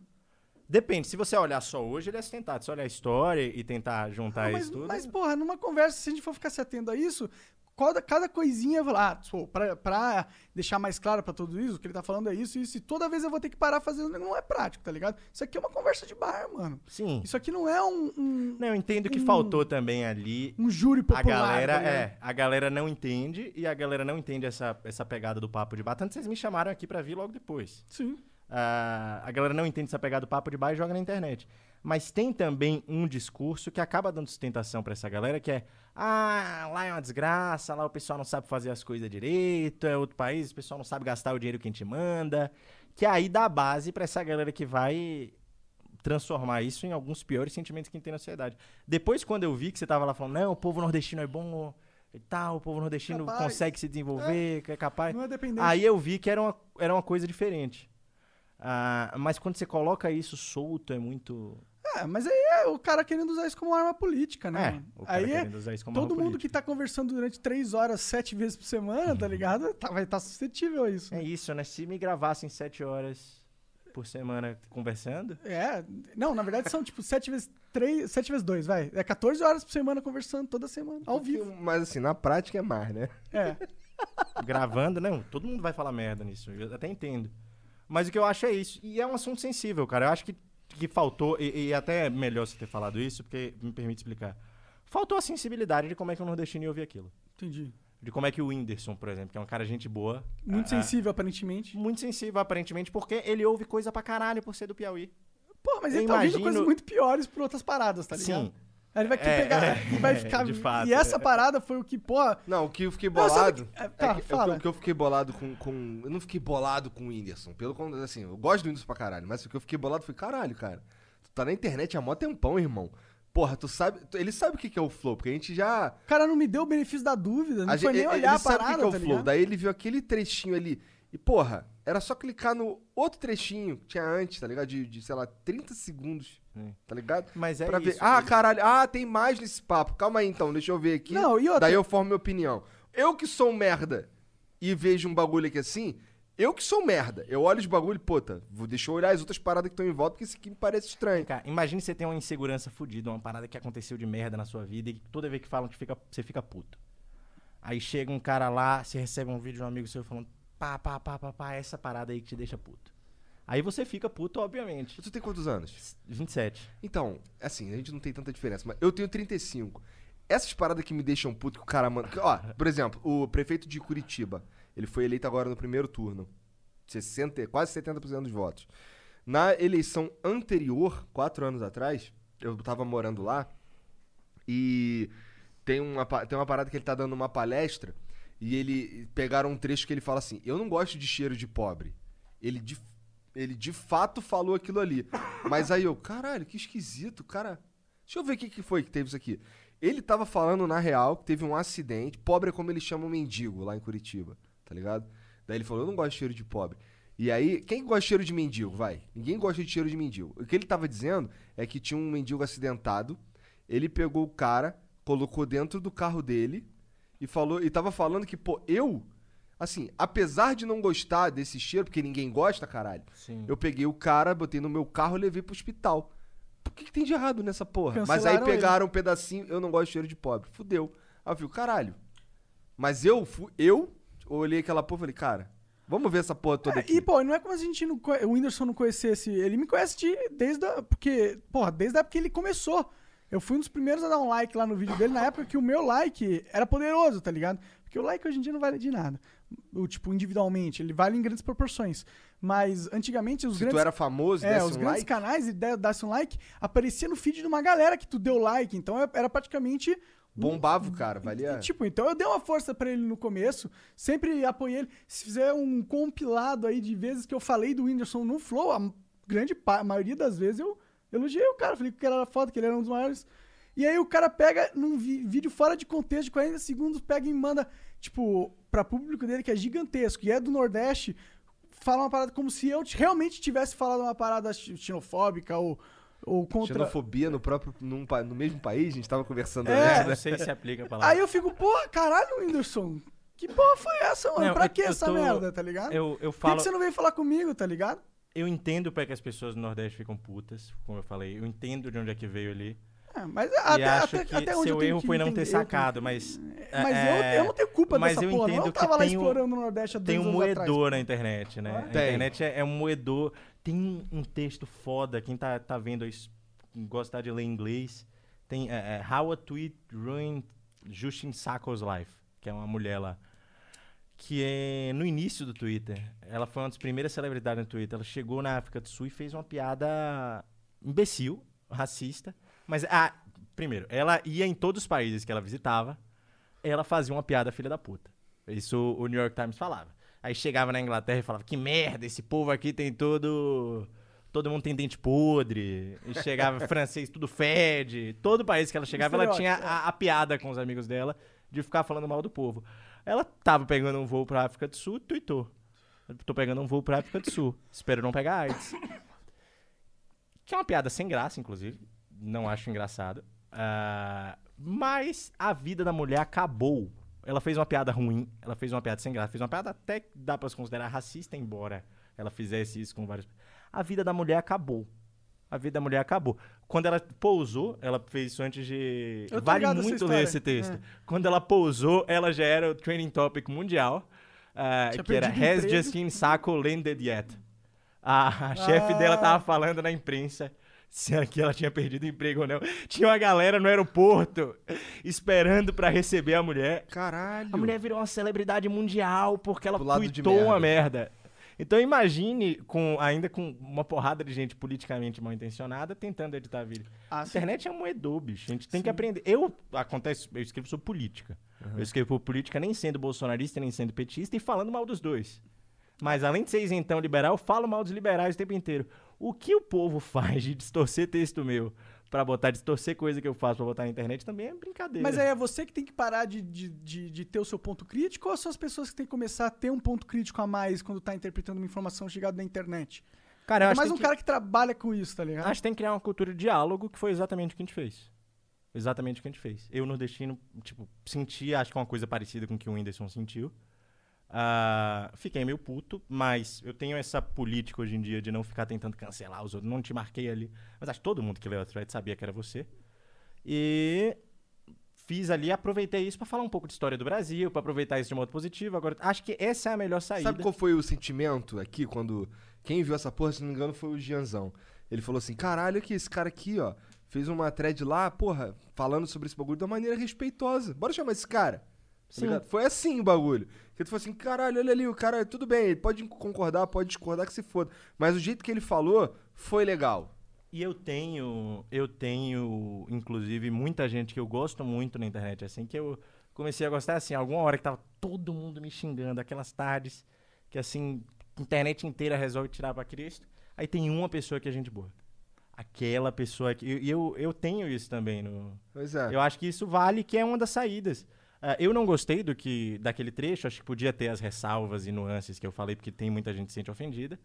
Agora, acho que é só o diálogo mesmo, bicho. É só... O bom é que levantou discussão pra caralho, né? É, exatamente isso que eu acho. Tipo, as pessoas foram ler um paper de um historiador econômico da FGV São Paulo, porque Porque você falou tá no merda e... É. Falei de um jeito merda. Eu não falei merda, não. Falei Mas, mas eu acho... mas eu acho... Eu acho que tem essa pegada, assim. É que, é que eu falei do jeito. É que, tipo, eu- tudo que eu falo. Cara, eu não, eu não sou professor. Eu não tenho um papel aqui acadêmico, tá ligado? O meu papel é de, falar, é de fazer uma, o papo rolar, mano. Eu sou o cara bêbado no bar, fumando maconha. Eu tava, tava lendo um texto outro dia de uma pessoa falando dessa coisa de cancelamento. Que é, se tem uma visão que é comum na sociedade, eu acho inclusive esse estereótipo sobre, o Nordeste são, é importante que tenha alguém falando. Não porque as pessoas vão se ofender, vão se ofender. Mas é importante que tenha alguém falando, porque a pessoa que vai rebater vai ajudar o debate aí pra frente. Se você tem uma crença que é amplamente disseminada na sociedade e você não deixa essa crença ter um microfone nunca, as pessoas vão, ao invés de ler alguém rebatendo aquilo, elas vão ficar pensando: nosso sistema está contra mim. As pessoas estão conspirando para não deixar que a minha opinião seja ouvida porque ela é absolutamente correta. Acho que o livre debate é importante, é uma das formas de sair desse cancelamento da internet. Com certeza. Tá Da todo mundo muito putinho, muito sensível na internet. É, mano, tipo, poxa, pra você ficar puto com alguém, eu acho que, pô, a pessoa tem que fazer algum mal pra você, tá ligado? Não uma opinião, emitir uma opinião Tem uma burra. parada que eu pensei. é, é, dá pra falar que teve preconceito e discriminação na sua frase, como em várias outras que, que a galera fala? Se der, é um tipo de preconceito e discriminação que tá o tempo inteiro na Folha, tá o tempo inteiro na Globo, o tempo inteiro na sociedade inteira. Se, e, e é inclusive porque mudou-se um pouco a, o modo, o que as pessoas chamam de racismo hoje. Eu acho também importante até a gente entender isso. Eu acho legítimo que comece a se olhar para estruturas, instituições racistas ou, ou até para trejeitos que se tenha, mas você não pode eh, comparar a defesa consciente ah, e aberta de uma supremacia branca, como as pessoas tinham antigamente, com alguém que. ah, sei lá, falou, falou alguma coisa que pode ser entendida como algo que reforça um estereótipo racista ali no fundo, bem, bem distante. Mas tinha que ser, tinha que fazer um- uma ginástica mental forte pra interpretar o que eu falei como sendo falando mal do povo lá, né? Porque da minha fala eu tava exaltando a independência da- das pessoas. Não, falando mal do povo, não. Você, acho que você repetiu uns estereótipos são errados. Por exemplo, Tipo, que as instituições do Nordeste são muito mais várzea do que as daqui. Várzea, como assim? Várzea, tipo, desorganizado, qualquer um faz o que quiser, patrimonialismo puro. Cara, eu não acho. Eu, Acho eu, você comparar. Então, a minha. É bom que você tá aqui, eu posso. É que a Joyce é uma pessoa que não deixa você falar muito. Então, aqui eu posso falar o ponto que eu tava querendo dizer lá na- naquele momento. Então, a, a minha namorada é de Aracaju. Meu pai é de Aracaju. Ah, lá. Então, e aí ela tava me contando que muito, muito do- da lógica das pessoas que vivem lá é fazer um é estudar pra caralho, pra passar num concurso, porque as melhores oportunidades vêm dos concursos. Entendeu? E aí, Acontece. nessa lógica que eu tava falando, tipo, o sistema de trabalho, o mercado de trabalho lá tem uma lógica onde Isso, isso a- acontece a, muito. A força do. Então, mas esse era o meu ponto. Eu não tá. Tipo, por isso que eu fico meio chateado Mas- com o Whindersson, tá ligado? Porque eu não tô. Eu, eu só tá, tava. Mas isso não é por causa das transferências. Isso é porque tem menos empresas de setor de serviço. Mas, mas, é, mas ela tem, tipo, por exemplo. Não tem mercado financeiro, por exemplo. Tanto que eu queria ser economista e vim pra cá. Não tem mercado financeiro lá. É isso que Mas ela esse tá... era um pouco. A, o papo do meu ponto, era esse, tá Sim, ligado?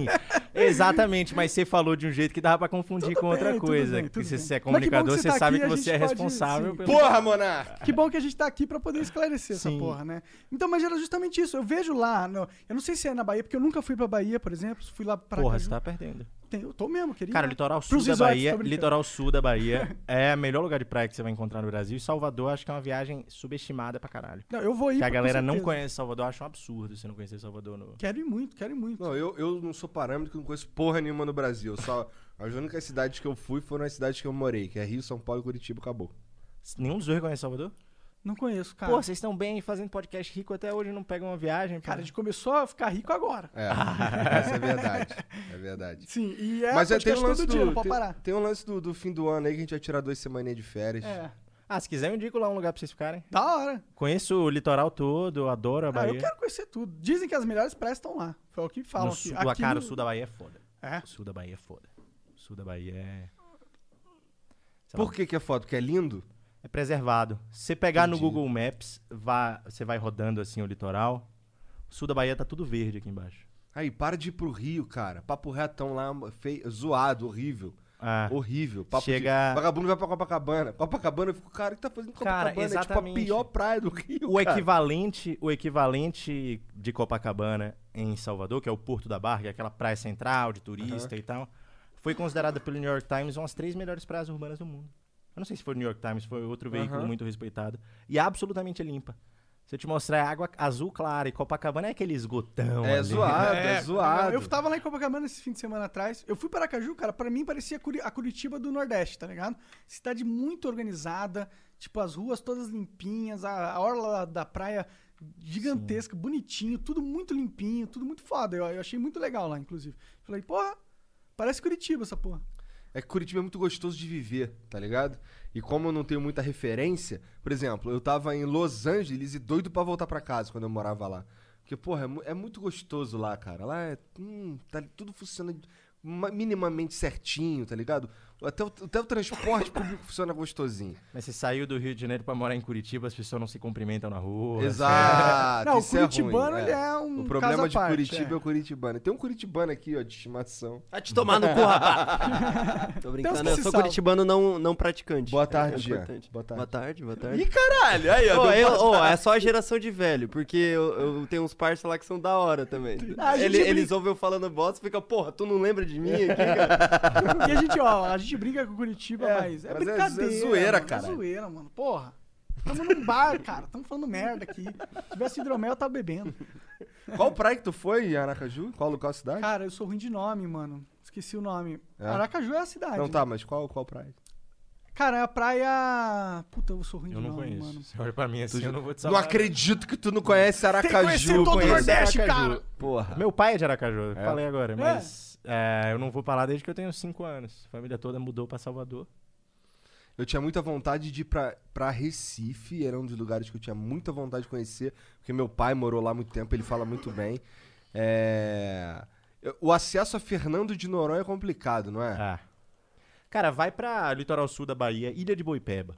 Ilha de Cê, Boipeba. é a mesma coisa que Fernando de Noronha. Mesma coisa não, mas é paradisíaco. Eu, eu acho que não deve ficar tão atrás.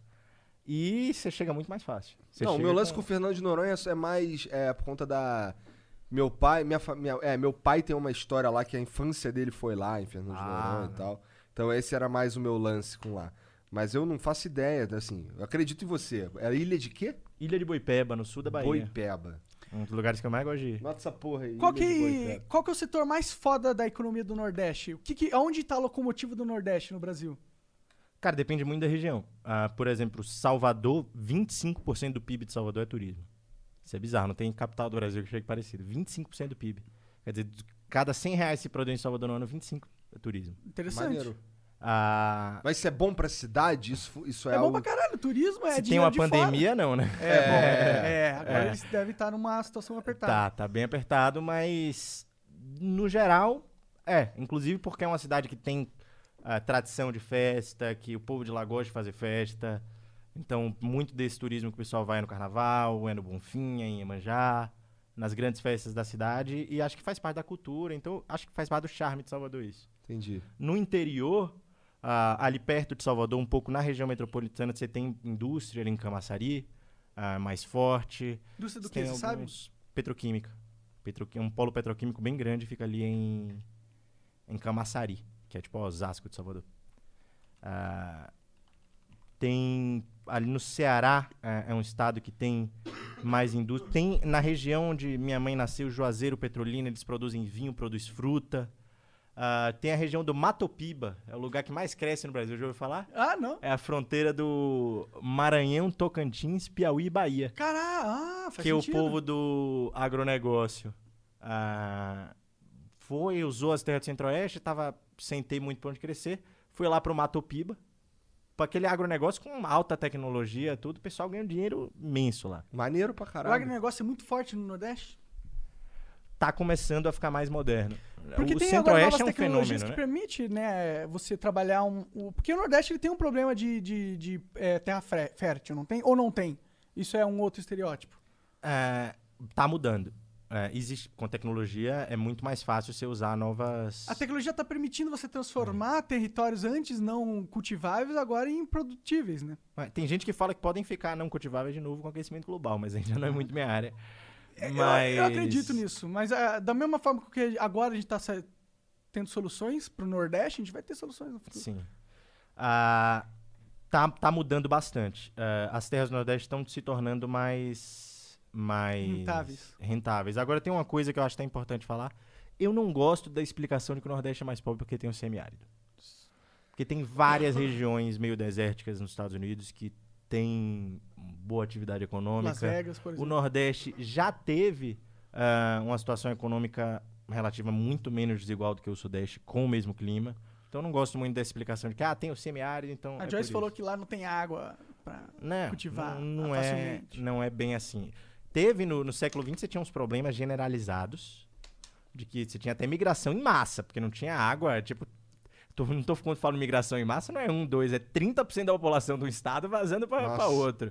Se for ali século XX, século XIX, acontecia.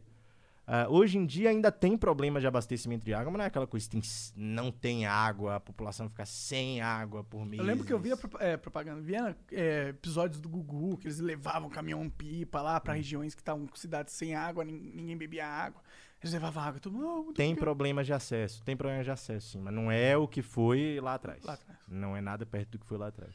E será que a gente podia utilizar o chão.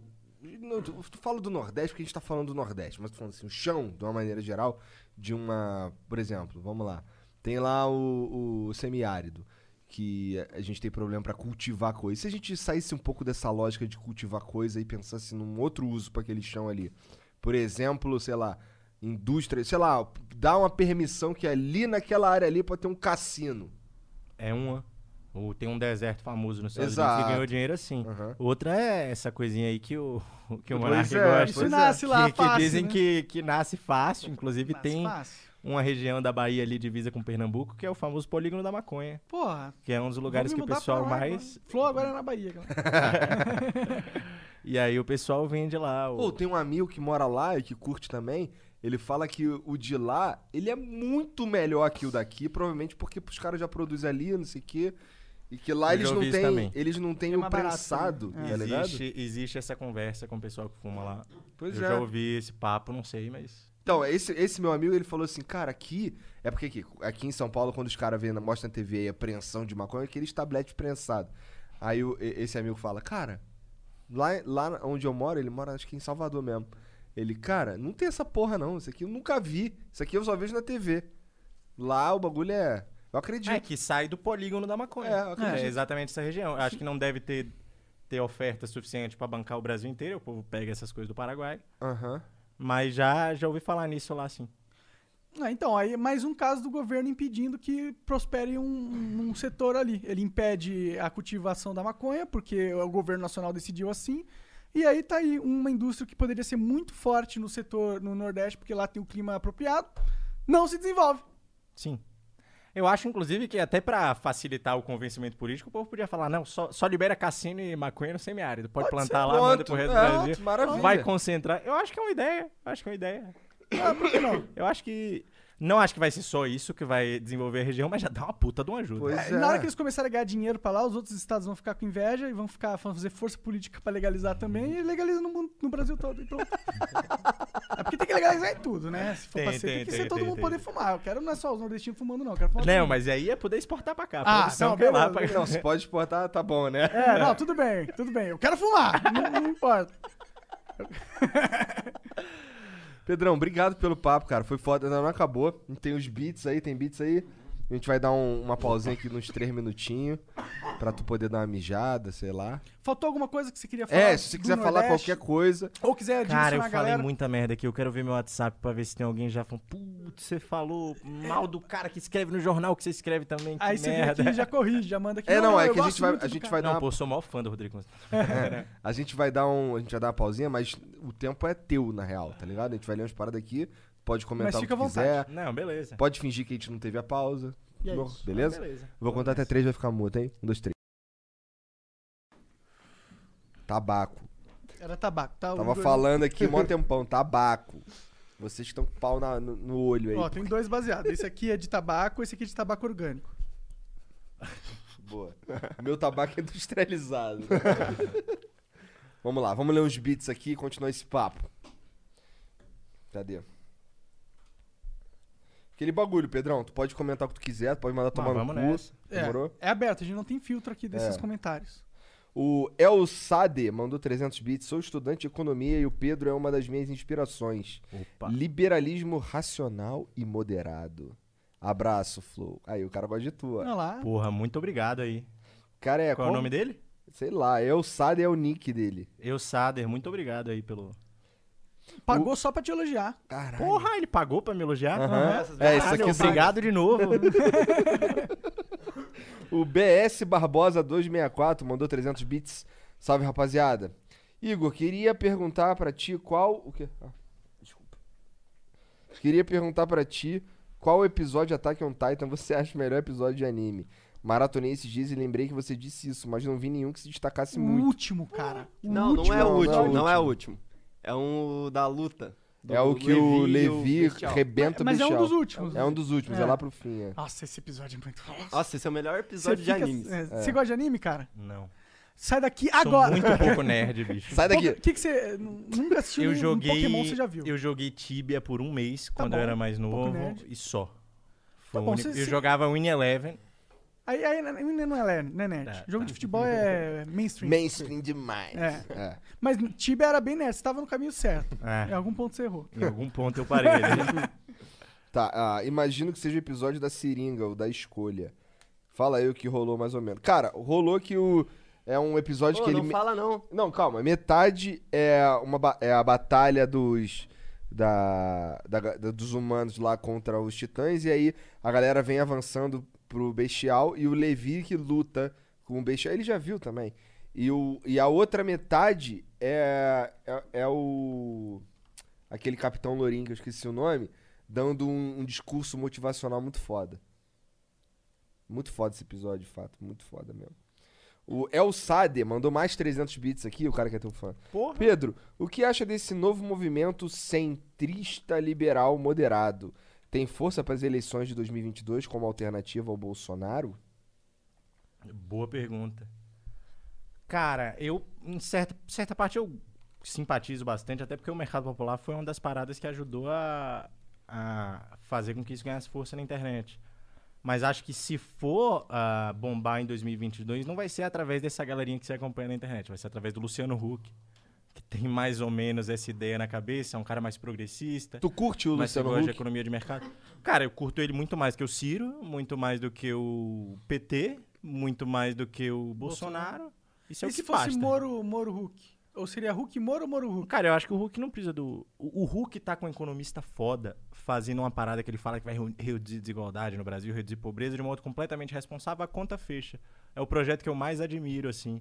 O cara Qual que que. ele o tá- Armínio qual- Fraga. Qual que é o pro- projeto dele? Qual que é o plano?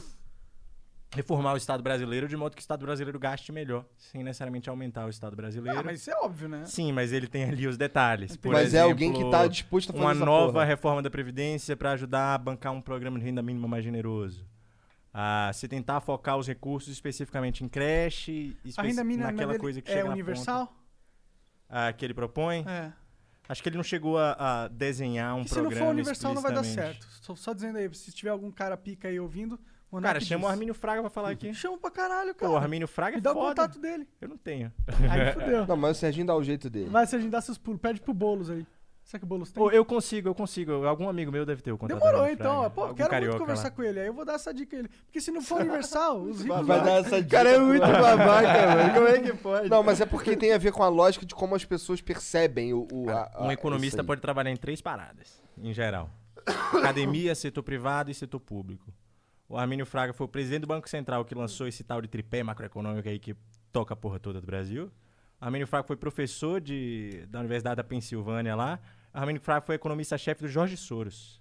Ele zerou as três carreiras. Ih, falou Jorge e você Soros, vai fudeu. ensinar pra ele? É. Você pôs o Jorge Soros aí na parada, agora você fudeu tudo. Você fudeu tudo, cara.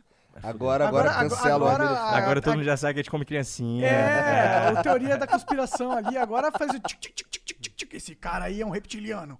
É. Pô, a Bom. minha criancinha eu quero com sal. Não brinca com essas porra, não, cara. Não, eu tô brincando, ó. Não falei nada. Eu não falei nada. Isso foi uma piada. cancela mais que política. é Puta que pariu. Eu, eu- eu sou inteiramente contra qualquer coisa que. Qualquer canibalismo infantil. Exato, É. por favor, eu sou contra o canibalismo. o infantil, é, pronto. Tá, vamos lá. O Pedrola 1312 mandou 300 bits. Pedrão, depois dos resultados da eleição, dá pra dizer que o Bolsonaro tomou no cu? Qual- Não reproduz. Qual a sua opinião a respeito do Nando Moura? Ah, inclusive, antes de você responder, queria falar pra galera aí ver a nova animação do André Guedes, é Zumbis em Brasília, Do né? Zumbi de São Paulo. Em São Paulo, é, desculpa. E... Tem uma, tem uma edição do Flow Podcast lá, muito engraçado. Sim, só que eu tô muito inteligente lá, Tá tem que super- diminuir um pouquinho tá sendo personagem. O Monark mesmo, tá ligado? Vai lá ver. Do- tu lembra que, eu- qual que era o bagulho que ele falou aqui? Eu vou ler de novo, vai, peraí. Eu lembro, O lembro, lembro, se lembro, fudeu, lembro. O Bolsonaro se fudeu. Se fudeu demais. Se fudeu mesmo? demais. Onde é que o Bolsonaro ganhou? Não sei. Você pega o post ali, tá, tá rodando isso na internet. Pega o post que o Bolsonaro recomendou os candidatos dele. Não teve um eleito nem vereador. Sério? O cara botou no Facebook do presidente, falando, votem nele. E os caras não elegeram nem vereador. Acabou então. Acabou a força política Tá de foda. eleger. Tá foda. tá Pessoas. foda. Ainda bem. Ainda bem, né? É, Porque. eu também acho. É. E sobre o Nando Moura, cara, eu não acompanho muito, mas eu nunca assisti muita coisa do Nando Moura. Acho legal ele ter abandonado o bolsonarismo. Acho que é um sinal de integridade, já que ele podia estar ganhando mais dinheiro aí com outra coisa. Aham. Agora, sei lá, eu não curto a pegada muito de ficar falando mal da Anitta. sei lá, de fazer esse tipo de vídeo. Ah, falar mal de funk. Eu gosto de funk, pô. É, Não- cara. É que ele, ele é o cara, ele é o conservadorzão que não gosta de funk, né? É, tipo, não, não é muito minha pegada, sei não. Ó, eu sei que não- a pergunta não foi pra mim, mas eu confesso que eu, que eu, eu gosto do Nando Moura. Ele é um cara maneiro, tá ligado? E não assim, conheço. Ele é um cara íntegro, isso é, que você falou. É Eu sinto isso, ele é dele. íntegro. Tipo, eu acho que ele acredita no que ele, no que ele tá falando ali. Você pode discordar. Eu acho até ah, saudável que existam várias pessoas que discordem. Mas o- a verdade é que, pelo o que me parece, conversando com ele, fora das câmeras também, é que ele é um cara que, porra, ele acredita no que ele tá falando, tá ligado? E isso pra mim já vale muita coisa. Por exemplo, eu discordo de 95% das paradas que o Boulos propõe. Mas quando eu converso com ele, ele me passa a ideia de que ele acredita naquela porra, ele acredita que aquele é o melhor caminho. Então, pra mim, isso tem valor, por mais que eu discorde. Cara, eu acho que tá rolando uma, uma pegada na internet também, que é, ah, estamos numa polarização, precisamos de diálogo. Mas aí só vale quando você é um liberal moderado e que tem que ouvir o Boulos. E eu acho que tem que ouvir, não tem que ficar ostracizando, falando como se fosse uma pessoa ruim. Mas tem que valer pro Nando Moura também. Também Tem acho. que valer pro Nando Moura, tem que falar, tipo, porra, bora ouvir o cara. Eu não consumo o conteúdo dele. Aham. Eu não, não. Do que eu ouvi, eu não curti muito, mas não acho que seja uma pessoa ruim. Não vou ficar falando mal dele na internet, falando cancela o Nando Moura, tira o Nando Moura disso. Pô, às vezes é um cara que pode me ensinar alguma Tem- coisa. Não, Todo mundo pode ensinar todo mundo. não conheço, nunca Jean parei tem pra uma frase conversar. muito boa. Fala aí, Jean. Ninguém é tão grande que não possa aprender, não, nem tão pequeno que não possa ensinar. É, não é minha essa frase, chinesa, mas eu né? aprendi com o Artise. Ah, do Dota aí, ó. Dota semeando Uma boa cultura. frase, é uma boa frase. Deixa eu ver aqui. Ô, ninguém, ninguém mandou mensagem falando de Vasco, não, que eu sou vascaíno, tinha Tu uma não tem galera... vergonha, Porra, n- não. Sério? Não, não tenho a menor vergonha. Sério mesmo? Mas o pior é que a galera ainda me enche o saco com eu sou nordestino e torço pra time de fora. Então eu ainda Tem sou de uma isso na minoria oprimida no Nordeste. É. Caralho. Ele é, ele é flamenguista. flamenguista pra caralho. E aí que ele vai te zoar. Porra, que merda, hein? Acho que é. Não, pô, tá de saca. É, o merda é você vai caindo, porra. né, É guerreiro? o time do sistema, pô. É, dividir Sem graça. Para de caô, Ah, meu porra. parceiro. A gente ensinou o Brasil a jogar futebol no passado, cara. Vocês eram o time do Fluminense, porra. Pô, mas aí, caralho, foda conversar com o historiador. Nasceu do time do é Fluminense. essa porra, tá ligado? mas o Vasco, se a gente, já que a gente tá falando de história, o caralho, o Vasco tem um bagulho muito foda que ele, assim, realmente, o Flamengo ele é um time que saiu do Fluminense e hoje, apesar dele ser o time da massa, que- da, da, sei lá, popularzão, no começo, lá nas origens, o time popularzão era o do Vasco, não era? Que tinha, foi o primeiro time, se eu não me engano, é, foi o primeiro time campeão carioca que era que Gente, era Camisas negras. é, exatamente, que era os cara negro, era os cara que não era português, né? Que Sim. não tinha uma origem europeia e tal. Esse português tomava muita porrada né, na época que o Vasco foi fundado, né? Então, português era. Porque a galera queria imitar a França, tinha aprovado a República, o Brasil estava independente. Então, a elite carioca ali naquela época achava que Portugal era a coisa mais feia que existia. E acabou tendo essa coalizão aí dos portugueses com os negros, através do Vasco. É. E aí, o- tem até uns caras que fizeram um livro agora, é, Vasco, Clube do Povo, uma polêmica com o flamenguismo, que eles, uns historiadores, que eles vão atrás e falam, ó, isso aí foi o, o Roberto Marinho e o cara lá do Jornal dos Esportes, que eram flamenguistas, e transformaram toda a imprensa carioca num bunker de propaganda do Flamengo como o time do povo do Brasil. Entendo. E venderam Não o Flamengo duvido. assim, a imagem que era do Vasco antes. Não duvido. Mas é, esse lance daí. deu certo. Fala, é, deu certo pra caralho, né? Aparentemente, a questão de, de popularidade, o Flamengo realmente é uma, uma máquina. Mas o, eu tô ligado, eu não sou ignorante desse, desse, nesse sentido de achar que, porra, que. é, Eu sei que rolou, porque. Quer dizer, eu sei que rolou porque eu, eu vi a- pessoas falando do ponto de vista histórico da parada, tá ligado? Mas foda-se, o Flamengo é maior. Mas tu é vascaíno por quê? Teu pai é vascaíno? Como é é? Cara, minha. Não, meu pai não gosta de futebol. A família de minha mãe é de Casa Nova, interior da Bahia, ali perto de Juazeiro, que eu falei. Ah. E lá é Vasco Flamengo. É? Lá, então minha influência de futebol veio de lá, não veio de Salvador. Salvador mesmo não tem torcedor do Vasco nem do Flamengo. É Bahia e Vitória. Bahia, Vitória. Ninguém torce para outros times. Agora, em Casa Nova, que é lá no Sertão, o pessoal torce para Vasco e Flamengo. Lá na Bahia tem Bahia, Vitória, o que mais? Tem Galícia, ah, tem alguns outros times, mas todos pequenos, acho que não estão nem na Série D. Feira, Entendi. Fluminense de Feira, Grande é Bahia e Vitória. É grande é Bahia e Vitória. É, no Flamengo tem quatro grandes também, né? Não é como Não. se fosse coisa pra caralho. E assim, quatro grandes nada, né? Porque tem o Botafogo, que o Botafogo ninguém liga, né? Botafogo é um time simpático. Não, simpático, é de fato. É, é tipo. É, vai, deixa pra lá. Ah, cadê? O Eu em Gibraltar mandou 300 bits. Salve, salve família. Agradeço mais uma vez por ter flow nesse horário, porque eu consigo acompanhar daqui. Creio que um outro impacto negativo do Sul e Sudeste ter um destaque maior a nível nacional é que isso faz com que o cara prefira ir pra São Paulo pra ser o número mil da sua área do que ser o número um do seu estado. É, faz sentido. Você tem uma zona de competição maior dentro do segmento dele Aham. no sul. Você vai preferir entrar nessa zona de competição maior, tipo jogar um Major, que você ficar no- jogando campeonato de campo, que é o que tem num outro, numa outra região. Você vai buscar a região onde o seu segmento está mais desenvolvido. Ah, mas sabia que eu, eu penso isso cada vez mais, assim, que tipo, eu vim pra São Paulo e às vezes eu podia estar contribuindo mais com o contexto local. Inclusive eu comecei a trabalhar na empresa baiana agora. Mas tu precisou vir aqui pra se tornar super foda, não foi? Ah, porque as faculdades de economia aqui são melhores. Não sou super foda. Agradecer o É. elogio. As Tu não é faculdades de doutor, economia caralho? aqui são melhores. O- o- ah, os contatos que se faz aqui ah, são muito bons. Se conhece muita gente, se aprende com as pessoas que você conhece. Ah, então isso é muito legal de São Paulo, mas de fato. Eu tava vendo um maluco chamado Malcolm Gladwell que ele fala isso das faculdades boas dos Estados Unidos. Que, que é um pouco o movimento que eu fiz, que é menos tradicional em fazer uma grande faculdade aqui em São Paulo. E ele fala que é uma merda porque o cara de Iowa vai pra Harvard e depois que ele vai pra Harvard, ele vai, sei lá, trabalhar em Boston, Nova Não York, volta. cagou pra Iowa. É, não volto pra Iowa. Então você, você educa o cara a vida inteira. O cara é o exemplo do seu sistema educacional, porque ele consegue chegar em Harvard, e por isso ele nunca mais vai contribuir para o desenvolvimento local. Tu pretende. Você falou que tá trabalhando agora pra empresa baiana. Sim, e tal. trabalhando na Arazul, empresa baiana, que é inclusive bem focada em desenvolvimento local. E faz o que essa empresa? mais- Sobre o quê?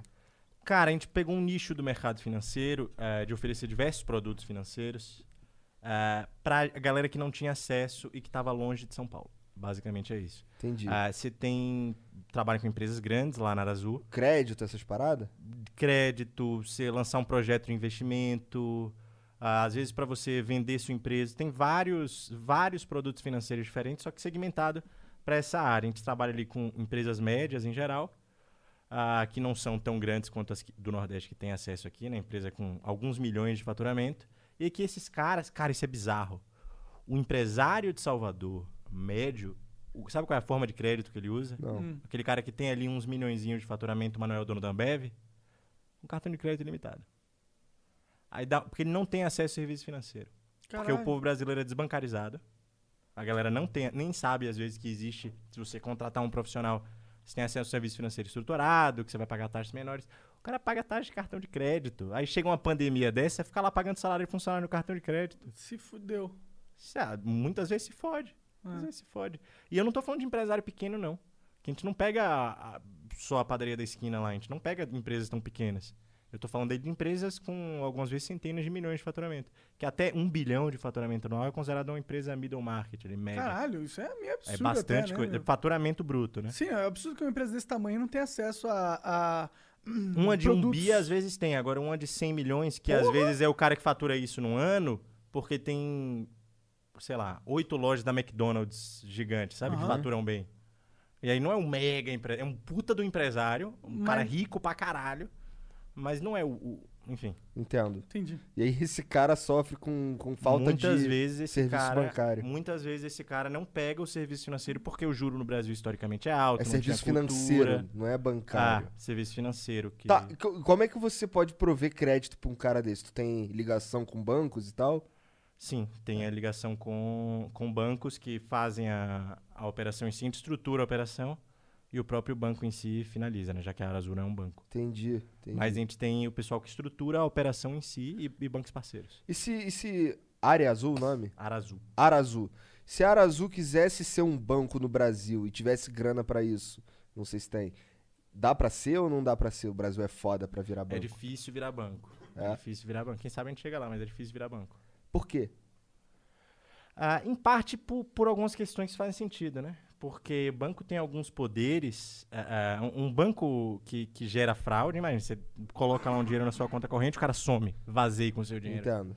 Ah, então existe alguma segurança que é preciso também, ah, também ter. Eu acho que o problema do Brasil não é nem muito o cara conseguir o certificado para virar banco. Eu acho que tem algumas outras burocracias. Às vezes a empresa entrar na bolsa. Tinha, devia ter muito mais empresas na bolsa. É esse tipo de burocracia que eu acho que Entendo. atrapalha mais. Banco eu acho que é uma coisa que já tá. que é bom ter um pouquinho de burocracia. A gente não pode liberar geral, porque se eu coloco o dinheiro na minha conta corrente, eu quero pegar de volta, eu não quero Aham. um gestor de banco completamente irresponsável. Entendi. Tá.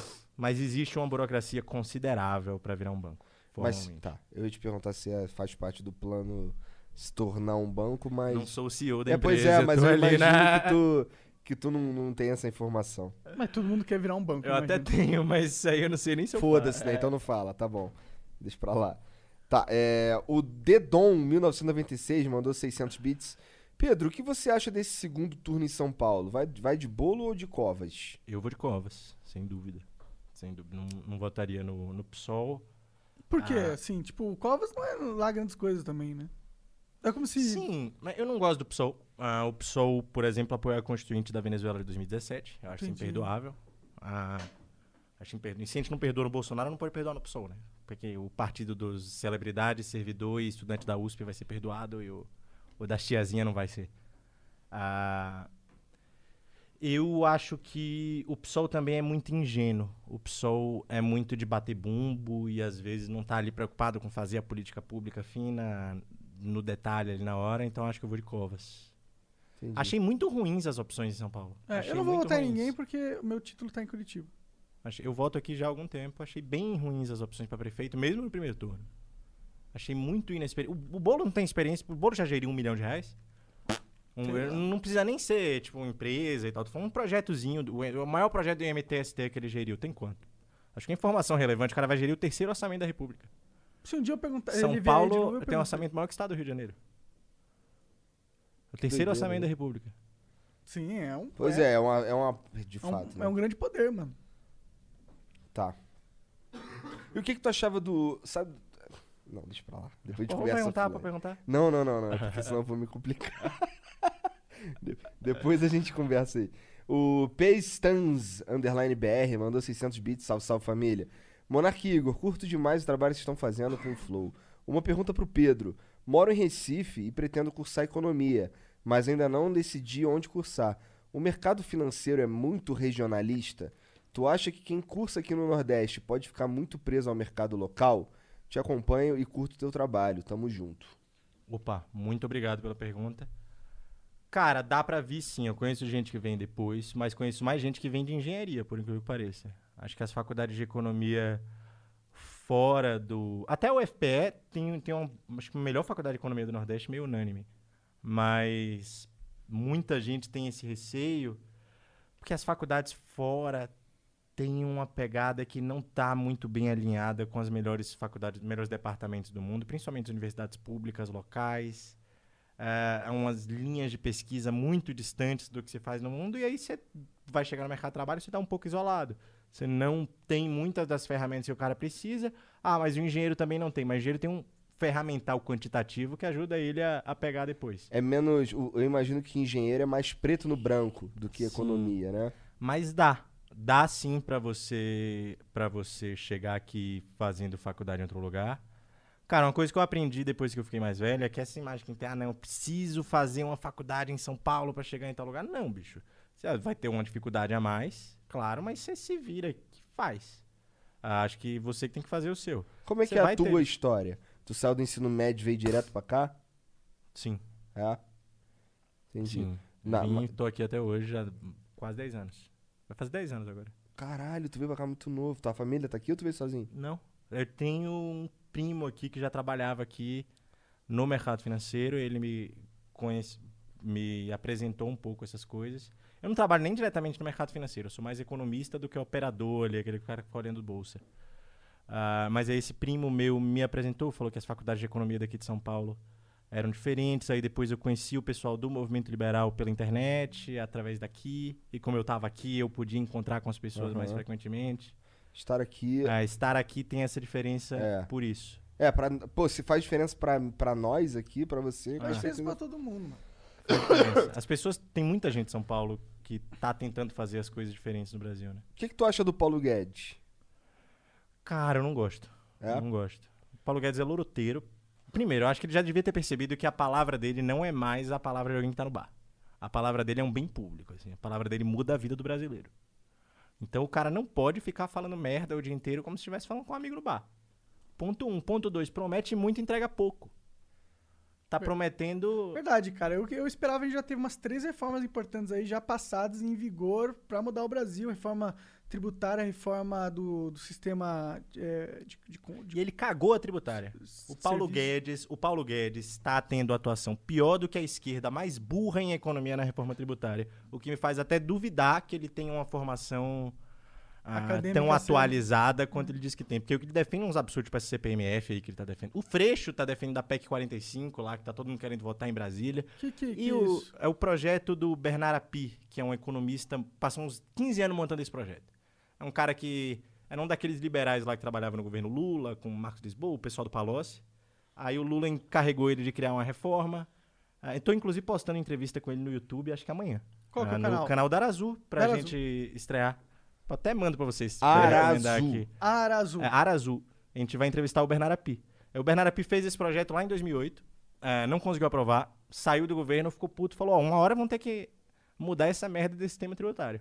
Eu vou aqui montar um centro de pesquisa, vou ficar pesquisando essa merda, uma hora vão discutir, eu vou estar lá com o projeto pronto, bem feito, conversei com todo mundo já. Fez isso e o Paulo Guedes está, ano pass- em 2018, todos os candidatos concordavam com a proposta dele, básica. O Paulo Guedes está cagando em cima da proposta com a história do CPMF. Eu acho que por birra e ciúme. Mas sabe por quê? Eu acompanho de perto isso, eu acho Mas que não é, tem um- é, uma, é, uma, é uma proposta maneira do. Muito, Qual muito. que é? Você O sabe cara... o- Sim, eu Como- sei de cor e salteado aqui. Então me conta, eu tô interessado. Cara, ele quer substituir, ele quer... Imagine que você tem várias caixinhas no sistema tributário. Tá. Você tem herança e patrimônio, você tem renda, e aí você tem consumo. Consumo e produção, né? Que um produz e outro consome. Ah, essa é a parte que mais dá cagada no Brasil. Puta, então ele vai deletar essa parte? Ele quer simplificar bizarro. Ele quer simplificar radicalmente. Botar uma legislação só para todos os impostos que hoje tem. Tipo IVA? É, tipo IVA. Ele quer botar um IVA, o IVA mais simplificado que existe. Hoje você- e aí você corrige milhões de distorções. Hoje você tem, por exemplo, um exemplo que ele dá na entrevista que eu dei, que eu acho que eu fiz com ele, muito bom. Ele fizer uma construção no canteiro de obra aqui, ah, você vai pagar em cima do que você vender do prédio depois, oito e pouco por cento. Pegar com pedreiro normal. Imagina você descobrir um método mais produtivo que é fazer com pré-moldado, tá ligado? Como é? Quando você constrói na Aham. indústria, depois chega lá pra montar Só as encaixa. coisinhas. É.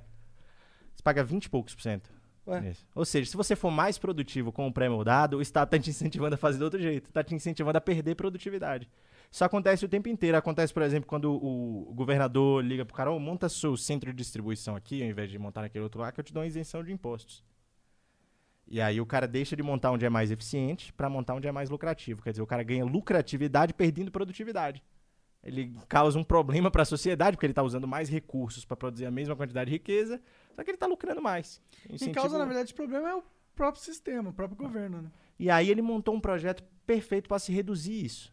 E é um, um projeto tão bom, tão bom, que o próprio Guedes fala que é bom e o Freixo fala que é bom. Você conhece Não- alguma coisa que o Guedes e não. o Freixo falam que é bom? Isso aí agora, só. Isso aí. Água. Maconha, eu acho. Chutei aqui, não sei. Provavelmente. Cara, seria muito foda, mas aí tá, por que, que a gente não vota essa porra? Por que o Paulo Guedes inventou essa merda de CPMF? Eu tô puto com Mas ele há mais de um que que ano. ele tá inventando isso, né? Por quê? O Monark sabe, caralho. sei, o Monark é cara. o deus Eu do. Eu tô- Olha que eu acompanho muito de perto isso Ah. aí, viu?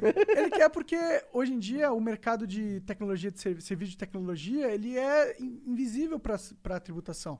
E o único jeito de você realmente tributar isso é você tributar as transações. Se você não tributar as transações, você não vai conseguir é, tributar a, forma, a fonte de renda dessas redes sociais no Mas mercado esse- digital. Esse, esse novo imposto encaixaria, que seria sobre todos os bens e serviços. Tá oferecendo serviço, na hora que você tem ali a transação, você cobra o serviço. Cara, legal. É? Legal. Ah, legal. Então, esse, essa Não PEC aí, disso. ela orbita no IVA, por assim dizer, só. A parada que o Paulo Guedes quer realmente, Monark, é Hum. que ele tem duas coisas. Uma, a Receita Federal é uma máfia, então tem ali É mesmo. Ah, e a outra é. eu Não vou nem me aprofundar nesse pra não acabar falando bobagem aqui. Pra e a outra. você, né? É. Ah, ele quer acabar com o imposto sobre folha de pagamento e quer arranjar uma fonte de Entendi. coisa pra botar. Só que como ele é bundão e não tem coragem de falar, olha, eu vou aumentar aqui imposto de renda de gente rica ou É qualquer isso? coisa que é, é isso. Aí ele quer botar um imposto que ninguém sabe o que é. Pra confundir. De- É basicamente isso. Ele não tem coragem de se virar Bolsonaro e falar, ó, mexe aí no IR. Vou matar ele. Se ele quiser pegar a receita assim. É? Ah, Mesmo se vender assim, tipo, mexe aí no IR, mas todo mundo vai pagar menos imposto no final das contas. cara, Porque o que eu- Brasil eu- tem muito poder, bicho. É o que iria acontecer, né? Se você É, simplifica assim. Você você tiraria da folha de pagamento, então muita gente Co- pagaria co- menos quando- imposto. como se- eu não entendi exatamente os detalhes dessa proposta aí que você falou. Tipo, co- é, seria um imposto único de quantos por cento? Ah, ele ainda não tem um- uma alíquota fixa que ele colocou, mas seria de meio por cento. Mas mesmo que fosse de meio por cento, você paga em tantas transações, vai pagando tanto que vai virando cumulativo. E mais do que isso, você prejudica produtos complexos. Você falar da novas tecnologias, quantas transações financeiras você tem que fazer para construir esse microfone E com ele esse chegar tripé? Que eu tô falando desde lá da produtora, Aham. que ele pega cada insumo desse, cada engenheiro que vai apertar isso. Quantas transações você faz para fazer um produto complexo desse? O que vai acontecer se a gente coloca o imposto sobre transações é, um, atrasar a digitalização do setor bancário, que as pessoas vão voltar a usar mais dinheiro físico. Dois, você gera um problema de desintermediação, quer dizer, ah, as pessoas param de usar o, o sistema. Três, esse tipo caro, né, de esse produto, imposto. esse tipo de produto mais complexo vai ser desincentivado de ser produzido. Mas só se for muito caro, né? Tipo, se for algo de 0,2%. Não, não será que precisa ser muito caro. tanto assim não produto? precisa ser muito caro. Não? Inclusive, hoje a gente já tem uma situação onde produto industrial paga muito mais porque paga acumulativo. De É, porque esse, Sim. esse microfone chega aqui com a cascata de imposto, Ah, né? Mas onde, então onde seria cobrado realmente o imposto dessa nova proposta, que eu não entendi direito? ele seria um IVA. Então, você só paga por cada etapa. Quer dizer, se você vai fazer um produto... com- Essa é uma das coisas que incentiva a você fazer um produto complexo desse. Se você vai fazer ah, esse microfone, você já pegou todas as matérias-primas aqui, você pega com o cara que você pagou a matéria-prima, mostra, ó, paguei isso aqui pra esse cara. Isso aqui foi insumo que eu comprei. Todos os impostos que esse cara pagou vai ser abatido. Todos os impostos que o cara que me deu a matéria-prima pagou lá na etapa anterior, ele vai ser abatido pra mim. De forma automática? É. E aí eu só pago o que eu adicionei. Quer dizer, quando eu apertei esse parafusinho aqui, encaixei isso aqui, isso aqui ganhou um valor, deixou de ser uma porrada de ferro e virou um tripé com microfone. Aí eu vendo um pouco mais caro do que eu comprei os insumos, e aí eu pago imposto sobre esse adicional, que é por isso que é um IVA. É um imposto sobre valor adicionado. Entendi. É só, só no lucro que tu vai pagar. No, no Ah. seu lucro tu vai pagar. Sim, O não necessariamente no lucro, é no valor que você adiciona naquela etapa da produção. é que o lucro depende do. E aí, se é. for pra Entendi, uma é verdade, outra é, tem etapa, aí abate também, e aí Sim. vai pra frente essa porra, de né? modo que. E é muito bem desenhado o projeto do API. Ele passou 10 anos fazendo. Quando a pessoa passa 10 anos fazendo uma coisa, porque ela realmente fez bem feito. E o Paulo Guedes tá cagando em cima disso. Não necessariamente fez bem feito, né? Mas fez com muita Não, Não, bem esse feito cara- ele fez, mas aí baseado, claro, né? Você pode, é aquele lance, pode concordar Cara, ou eu não. vou fazer É. uma afirmação ousada aqui. Claro. Se a PEC 45 for aprovada, o Brasil sai de ter o pior sistema tributário do mundo. Ah, mas tem cinco piores no Banco Mundial. Gente, é Venezuela, Chad, Congo. Eu não vou considerar isso como comparação com o Brasil. Eu vou falar que tem o pior. O Brasil vai sair do pior sistema tributário do mundo para virar um dos melhores. Um dos melhores. Vai ser um sistema tributário, pelo menos nesse campo da tributação de bens, serviços e consumo, eu digo que vai ser um dos melhores com tranquilidade. assim. Fácil, simples e. e- Fácil, simples, todos os produtos vão pagar a mesma coisa. Todos os produtos vão pagar a mesma coisa. Então, a única coisa que você vai precisar saber para saber quanto você precisa pagar no imposto é o CEP que você está mandando. Acabar com os benefícios fiscais do Brasil, essa é, é, cascata que tem de todo mundo recebe isenção para produzir em tal lugar e É gera porque o que, o que, que da- acontece hoje, pra gente ser bem sincero, o que, que acontece hoje? Vai buscar essa porra fora. Isso daqui, é- é- tanto esses braços quanto esses microfones que são importados, Sim. certo? E, ó, deixa eu te perguntar um bagulho que tu vai me dizer se é doideira ou não da minha mente. Ó, tem em Foz do Iguaçu, que é só você atravessar uma ponte tá no Paraguai, beleza? Ah, lá no Paraguai, as paradas que, que, que a gente compra lá, a gente compra um pouquinho mais caro do que compraria nos Estados Unidos, por volta de 10%. Por exemplo, um microfone desse que custa 400 dólares, lá é 440 dólares, e aí, aí em cima desses 440 dólares tem o IVA, tanto que o preço lá é um lado para quem não é cidadão e o outro lado já com IVA para quem é paraguaio. É, tu acha que seria muita doideira se o Brasil é, renunciasse é, esse imposto filha da puta que a gente tem aí de, de importação, blá blá blá, na área lá de Foz do Iguaçu, a fim de, de da gente, vamos lá, em Foz do Iguaçu agora a gente vende no mesmo preço que vende os caras lá em Cidade do Leste, tá ligado? Cara, eu, eu sou muito contra protecionismo. Isso, inclusive, é uma das coisas que o pessoal fala muito de consenso científico, né? Consenso científico. A galera não fala, principalmente o povo de esquerda, que já existe um consenso científico a favor da, do livre comércio. Ou não do comércio inteiramente livre, mas pelo menos contra essa coisa de ficar cobrando imposto de importação. Então, Aham.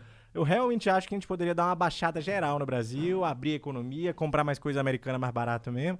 Isso não vai fazer mal pra economia brasileira, na minha visão. Até porque esse microfone fazer- não existe no Brasil, Exatamente. tá ligado? E esse podcast não existia no Brasil e depende do microfone que não existe no Brasil. Então Exato. você está importando conhecimento, você está importando capital e está ajudando a fazer coisas novas no Brasil. É bom que a gente tenha acesso a esse tipo de produto. Com certeza. Essa Sim. coisa de que é Porque melhor Brasil, vender é- do que comprar. Aqui no Brasil, ó, por exemplo, esse microfone aqui, vamos lá, custa 440 dólares. O dólar tá 5,60 para 1, né? Só que o preço desse microfone no Brasil é 10 vezes. E é, não tô exagerando tanto assim. Tá bom, vai, é 8 vezes. É muito mais, mas é muito mais caro. É insano. Não dá pra, não dá. Só não dá. Ó, cada câmera dessa daqui no Brasil, tu não quer nem saber quanto custa, irmão. Tá ligado? Cada lente também é tipo, é. pra- a gente tá falando de 10 vezes o preço em dólar. Eu te digo quanto que custa. É muito caro. 50 mil reais cada câmera no Brasil. Não, cada câmera com a lente. Com a lente, com a lente. Com a lente. É bizarro. É não dava pra comprar, a gente não ia conseguir comprar. Gastar 200 mil reais em câmera, mano. Não dá, né? Não dá. Tem que pegar de fora. Tem que ver é. de fora. Isso Isso é- é metade isso é- do preço. Assim, vamos lá. E se a gente for falar, for pensar em, em- o Brasil, já que a gente, vamos lá. Eu queria pagar imposto, mas só que esse imposto não dá. Tá ligado? Não, esse imposto, inclusive, é, é- eu acho bem burro e acho que a gente devia caminhar pra. A- Abolir. parar de achar que a gente vai criar um imposto e vai criar um mercado nacional de câmeras. Não vai, o Brasil vai Exato. pagar mais caro Exato. câmera estrangeira. E outra, comprar essa ideia muito bizarra de que você exportar é melhor do que importar. Porra, quando eu tô comprando uma câmera, eu tô dando dinheiro, o cara tá me dando câmera. Eu tô importando câmera, mas eu tô exportando dinheiro. É. Tipo, é uma transação como qualquer outra. A outra só vai inverter. Comprar não é melhor que vender. Os dois lados estão ali na transação. Os dois são importantes, com certeza. Parece que o, o- um lá tá sendo feito de otário quando a gente coloca É. essa exportar é sempre. Não é, gente. A gente consegue produzir coisas diferentes no Brasil porque a gente tem acesso a insumo de fora. Imagina gente quantos podia outros ter um- podcasts poderiam aparecer se fosse mais barato comprar esses porra de equipamento tudo aqui. A gente podia ter um, um labo... Eu não sei quais são os impedimentos burocráticos e legais pra fazer isso, mas seria muito foda se a gente tivesse um laboratório. Vamos lá, começa. Só lá em Foz do Iguaçu, só lá pode ter essa área aí que os caras recebem o bagulho e vendem ao preço que, Mas sei não lá. precisa fazer laboratório. Sabe, a gente já sabe que vai dar certo. Ah, Tudo bem, mas é que os caras lá, se eles não fizeram essa porra É até esse- agora, O problema disso é que você causa as distorções do mesmo jeito que causa distorções naquele negócio do Nordeste. tudo Aí- bem, aí deu certo eu um sou ano. a favor do. Aproveitar que o Biden aí tá interessado na Amazônia. Chega lá, ó. A gente libera aí de você dar uma fiscalizada no desmatamento, mas bora fazer um acordo de livre comércio. Você manda o dinheiro pra cá, a gente faz um acordo diplomático de livre comércio e a gente Eles têm tanto endereço assim pegar na coisa. Amazônia, É. É, livre comércio com os Estados Unidos é bom, porque a gente tem livre comércio com o Paraguai. Só que só, só vale esse livre comércio com o Paraguai com coisas que são produzidas no Paraguai. É, a gente tem livre comércio com a Argentina, Porra. que a, a presidente lá acorda, resolve implementar uma tarifa, a gente nada, deixa ela, é amiga. Foda-se, é, se pode. Aconteceu isso muito no Brasil. Então, é complicado essa. A gente é uma economia muito fechada. Das grandes economias, é uma das mais fechadas. Tem gente que fala a mais fechada. Ah, então é um problemão mesmo. Um problemaço. Ah, que bom, eu adoro concordar nesse ponto. Acho que ninguém discorda desse ponto. Mas, Pedrão, obrigado pelo papo. Deixa eu ver se tem mais alguma coisa aqui. Acho que não. É isso. Quer falar mais alguma Ah, não, tem aqui sim, ó. O Azulzinho. É isso? É. O Azulzinho mandou 600 bits. Pedro, e o Mamãe Falei? Igor, pau no cu de tudo, seu Flamengo. KKK. Vamos, Vascão. Pedro, tamo junto. Tamo junto aí. O Mamãe Falei. ah, não votei nele. Eu conheço pessoalmente, sou brother do Arthur, acho que é um cara muito gente boa. Mas acho que ele tem que amadurecer, cara. Pra... e acho que, inclusive, a- o que ele fez hoje, de dizer que não vai escolher ninguém entre Covas e Boulos, sendo que ele escolheu alguém entre Bolsonaro e Haddad, sendo o Bolsonaro muito mais radical do que o Covas e o Haddad muito mais moderado do que o Boulos. Haddad é o moderado da esquerda brasileira, o moderado do PT. O problema Haddad não é a questão ideológica dele, né? Sim, É a é, ligação o com a partido. máfia, né? É o É. partido. E eu concordo inteiramente. E agora, se ele, na escolha Bolsonaro e Haddad, estava tão claro pra ele qual seria, na escolha Covas Boulos, eu acho que é mais uma prova de que ele precisava de mais maturidade. Também não gosto de algumas. O MBL, acho que a gente tem que reconhecer uma coisa. Ah, inclusive, esse meio de cancelamento, o pessoal adora meter o pau no MBL, tratar o MBL como a coisa mais suja da política brasileira, porque não é da esquerda e porque eles deixam a esquerda puta. Mas a gente tem que reconhecer uma coisa: o MBL fez merda, como todos os grupos fazem merda com sensacionalismo, com xingar o oponente quando você tem que buscar o diálogo. O MBL foi o único que buscou autocrítica. Agora eu acho que o MBL pode também aprofundar essa autocrítica que eles fizeram lá no. Fizeram formalmente, falaram: "Ó, a gente exagerou um pouco um tempo atrás, a gente vai dar uma pisada no freio. Ah, eu vi agora as piadas que ele tava com a Marina Elô, por exemplo, algumas posturas do, do Arthur nos debates, eu sinto que ele tem que amadurecer. Eu acho que os caras são gênios da política. Os caras são liberais, os caras têm valores é, que eu concordo em parte, né? Não concordo integralmente com eles, mas acho que tem ali uma proposta honesta pro, pro país, mas tem que amadurecer um pouco, tanto de postura quanto de proposta. E eu não entendi essa. ah, tenho muito carinho pelo Arthur como pessoa, acho que é um cara muito legal. É um cara com quem eu já conversei várias vezes. Eu tive. Apresentei um primo pra ele uma vez, se transformou meu primo chefe de gabinete dele. Ah, então, eu conheço mesmo o Arthur. Ah, bato papo com ele, falo coisa de urbanismo que eu curto e tal, adoro o assunto. Ele pega, não, vou botar isso no plano de governo. É um cara bem intencionado, sabe? Mas acho que precisa amadurecer. E acho que é, essa declaração dele hoje deu essa prova de que ele precisa amadurecer. Entendi. Inclusive, ele colocou que eu, que eu era um dos apoiadores dele lá no Twitter. Eu queria deixar claro que eu acredito que política é, uma, é um teatro, uma, uma farsa, e eu não apoio ninguém, valeu. E esse post aí é mais uma prova disso. É, você tem que amadurecer, não põe meu nome, meu nome na parada assim, antes de você ter, né, dar uma confirmada comigo. O problema é que se você não fizer política, vai ter gente que vai fazer por você. Vai fazer política fora da política. É, aí tudo bem, eu faço isso. Também. É isso então, Pedrão. Quer falar mais alguma coisa, cara? Cara, eu falei muito já, hein? Eu não sei, falou? quer link? Algum link que você quer que a galera clique? É, qual que é o teu Twitter e tal? Ah, entra lá, é, P underline Dro Menezes, é Pedro Menezes tudo junto, só que com underline no lugar do segundo E. E o link que eu vou querer mandar é da, do vídeo do Bernardo Api, quando. Mas ainda a gente não botou no YouTube, a gente vai lançar o canal da Arazu. Se der aí quando. Então põe o link Cara, da programa a hora próximo. que tu lançar esse vídeo, me manda na DM que eu Pronto. atualizo automaticamente. Beleza. Beleza? Ótimo. Valeu, Pedro. Obrigado, mano. Obrigado Ó, pelo papo, grande cara. prazer aí, pessoal. Obrigado pelo convite, pela Demorou. recepção. Valeu. É nóis. Valeu, galera. Um beijo. Tchau, chat. Valeu, galera. Abraço.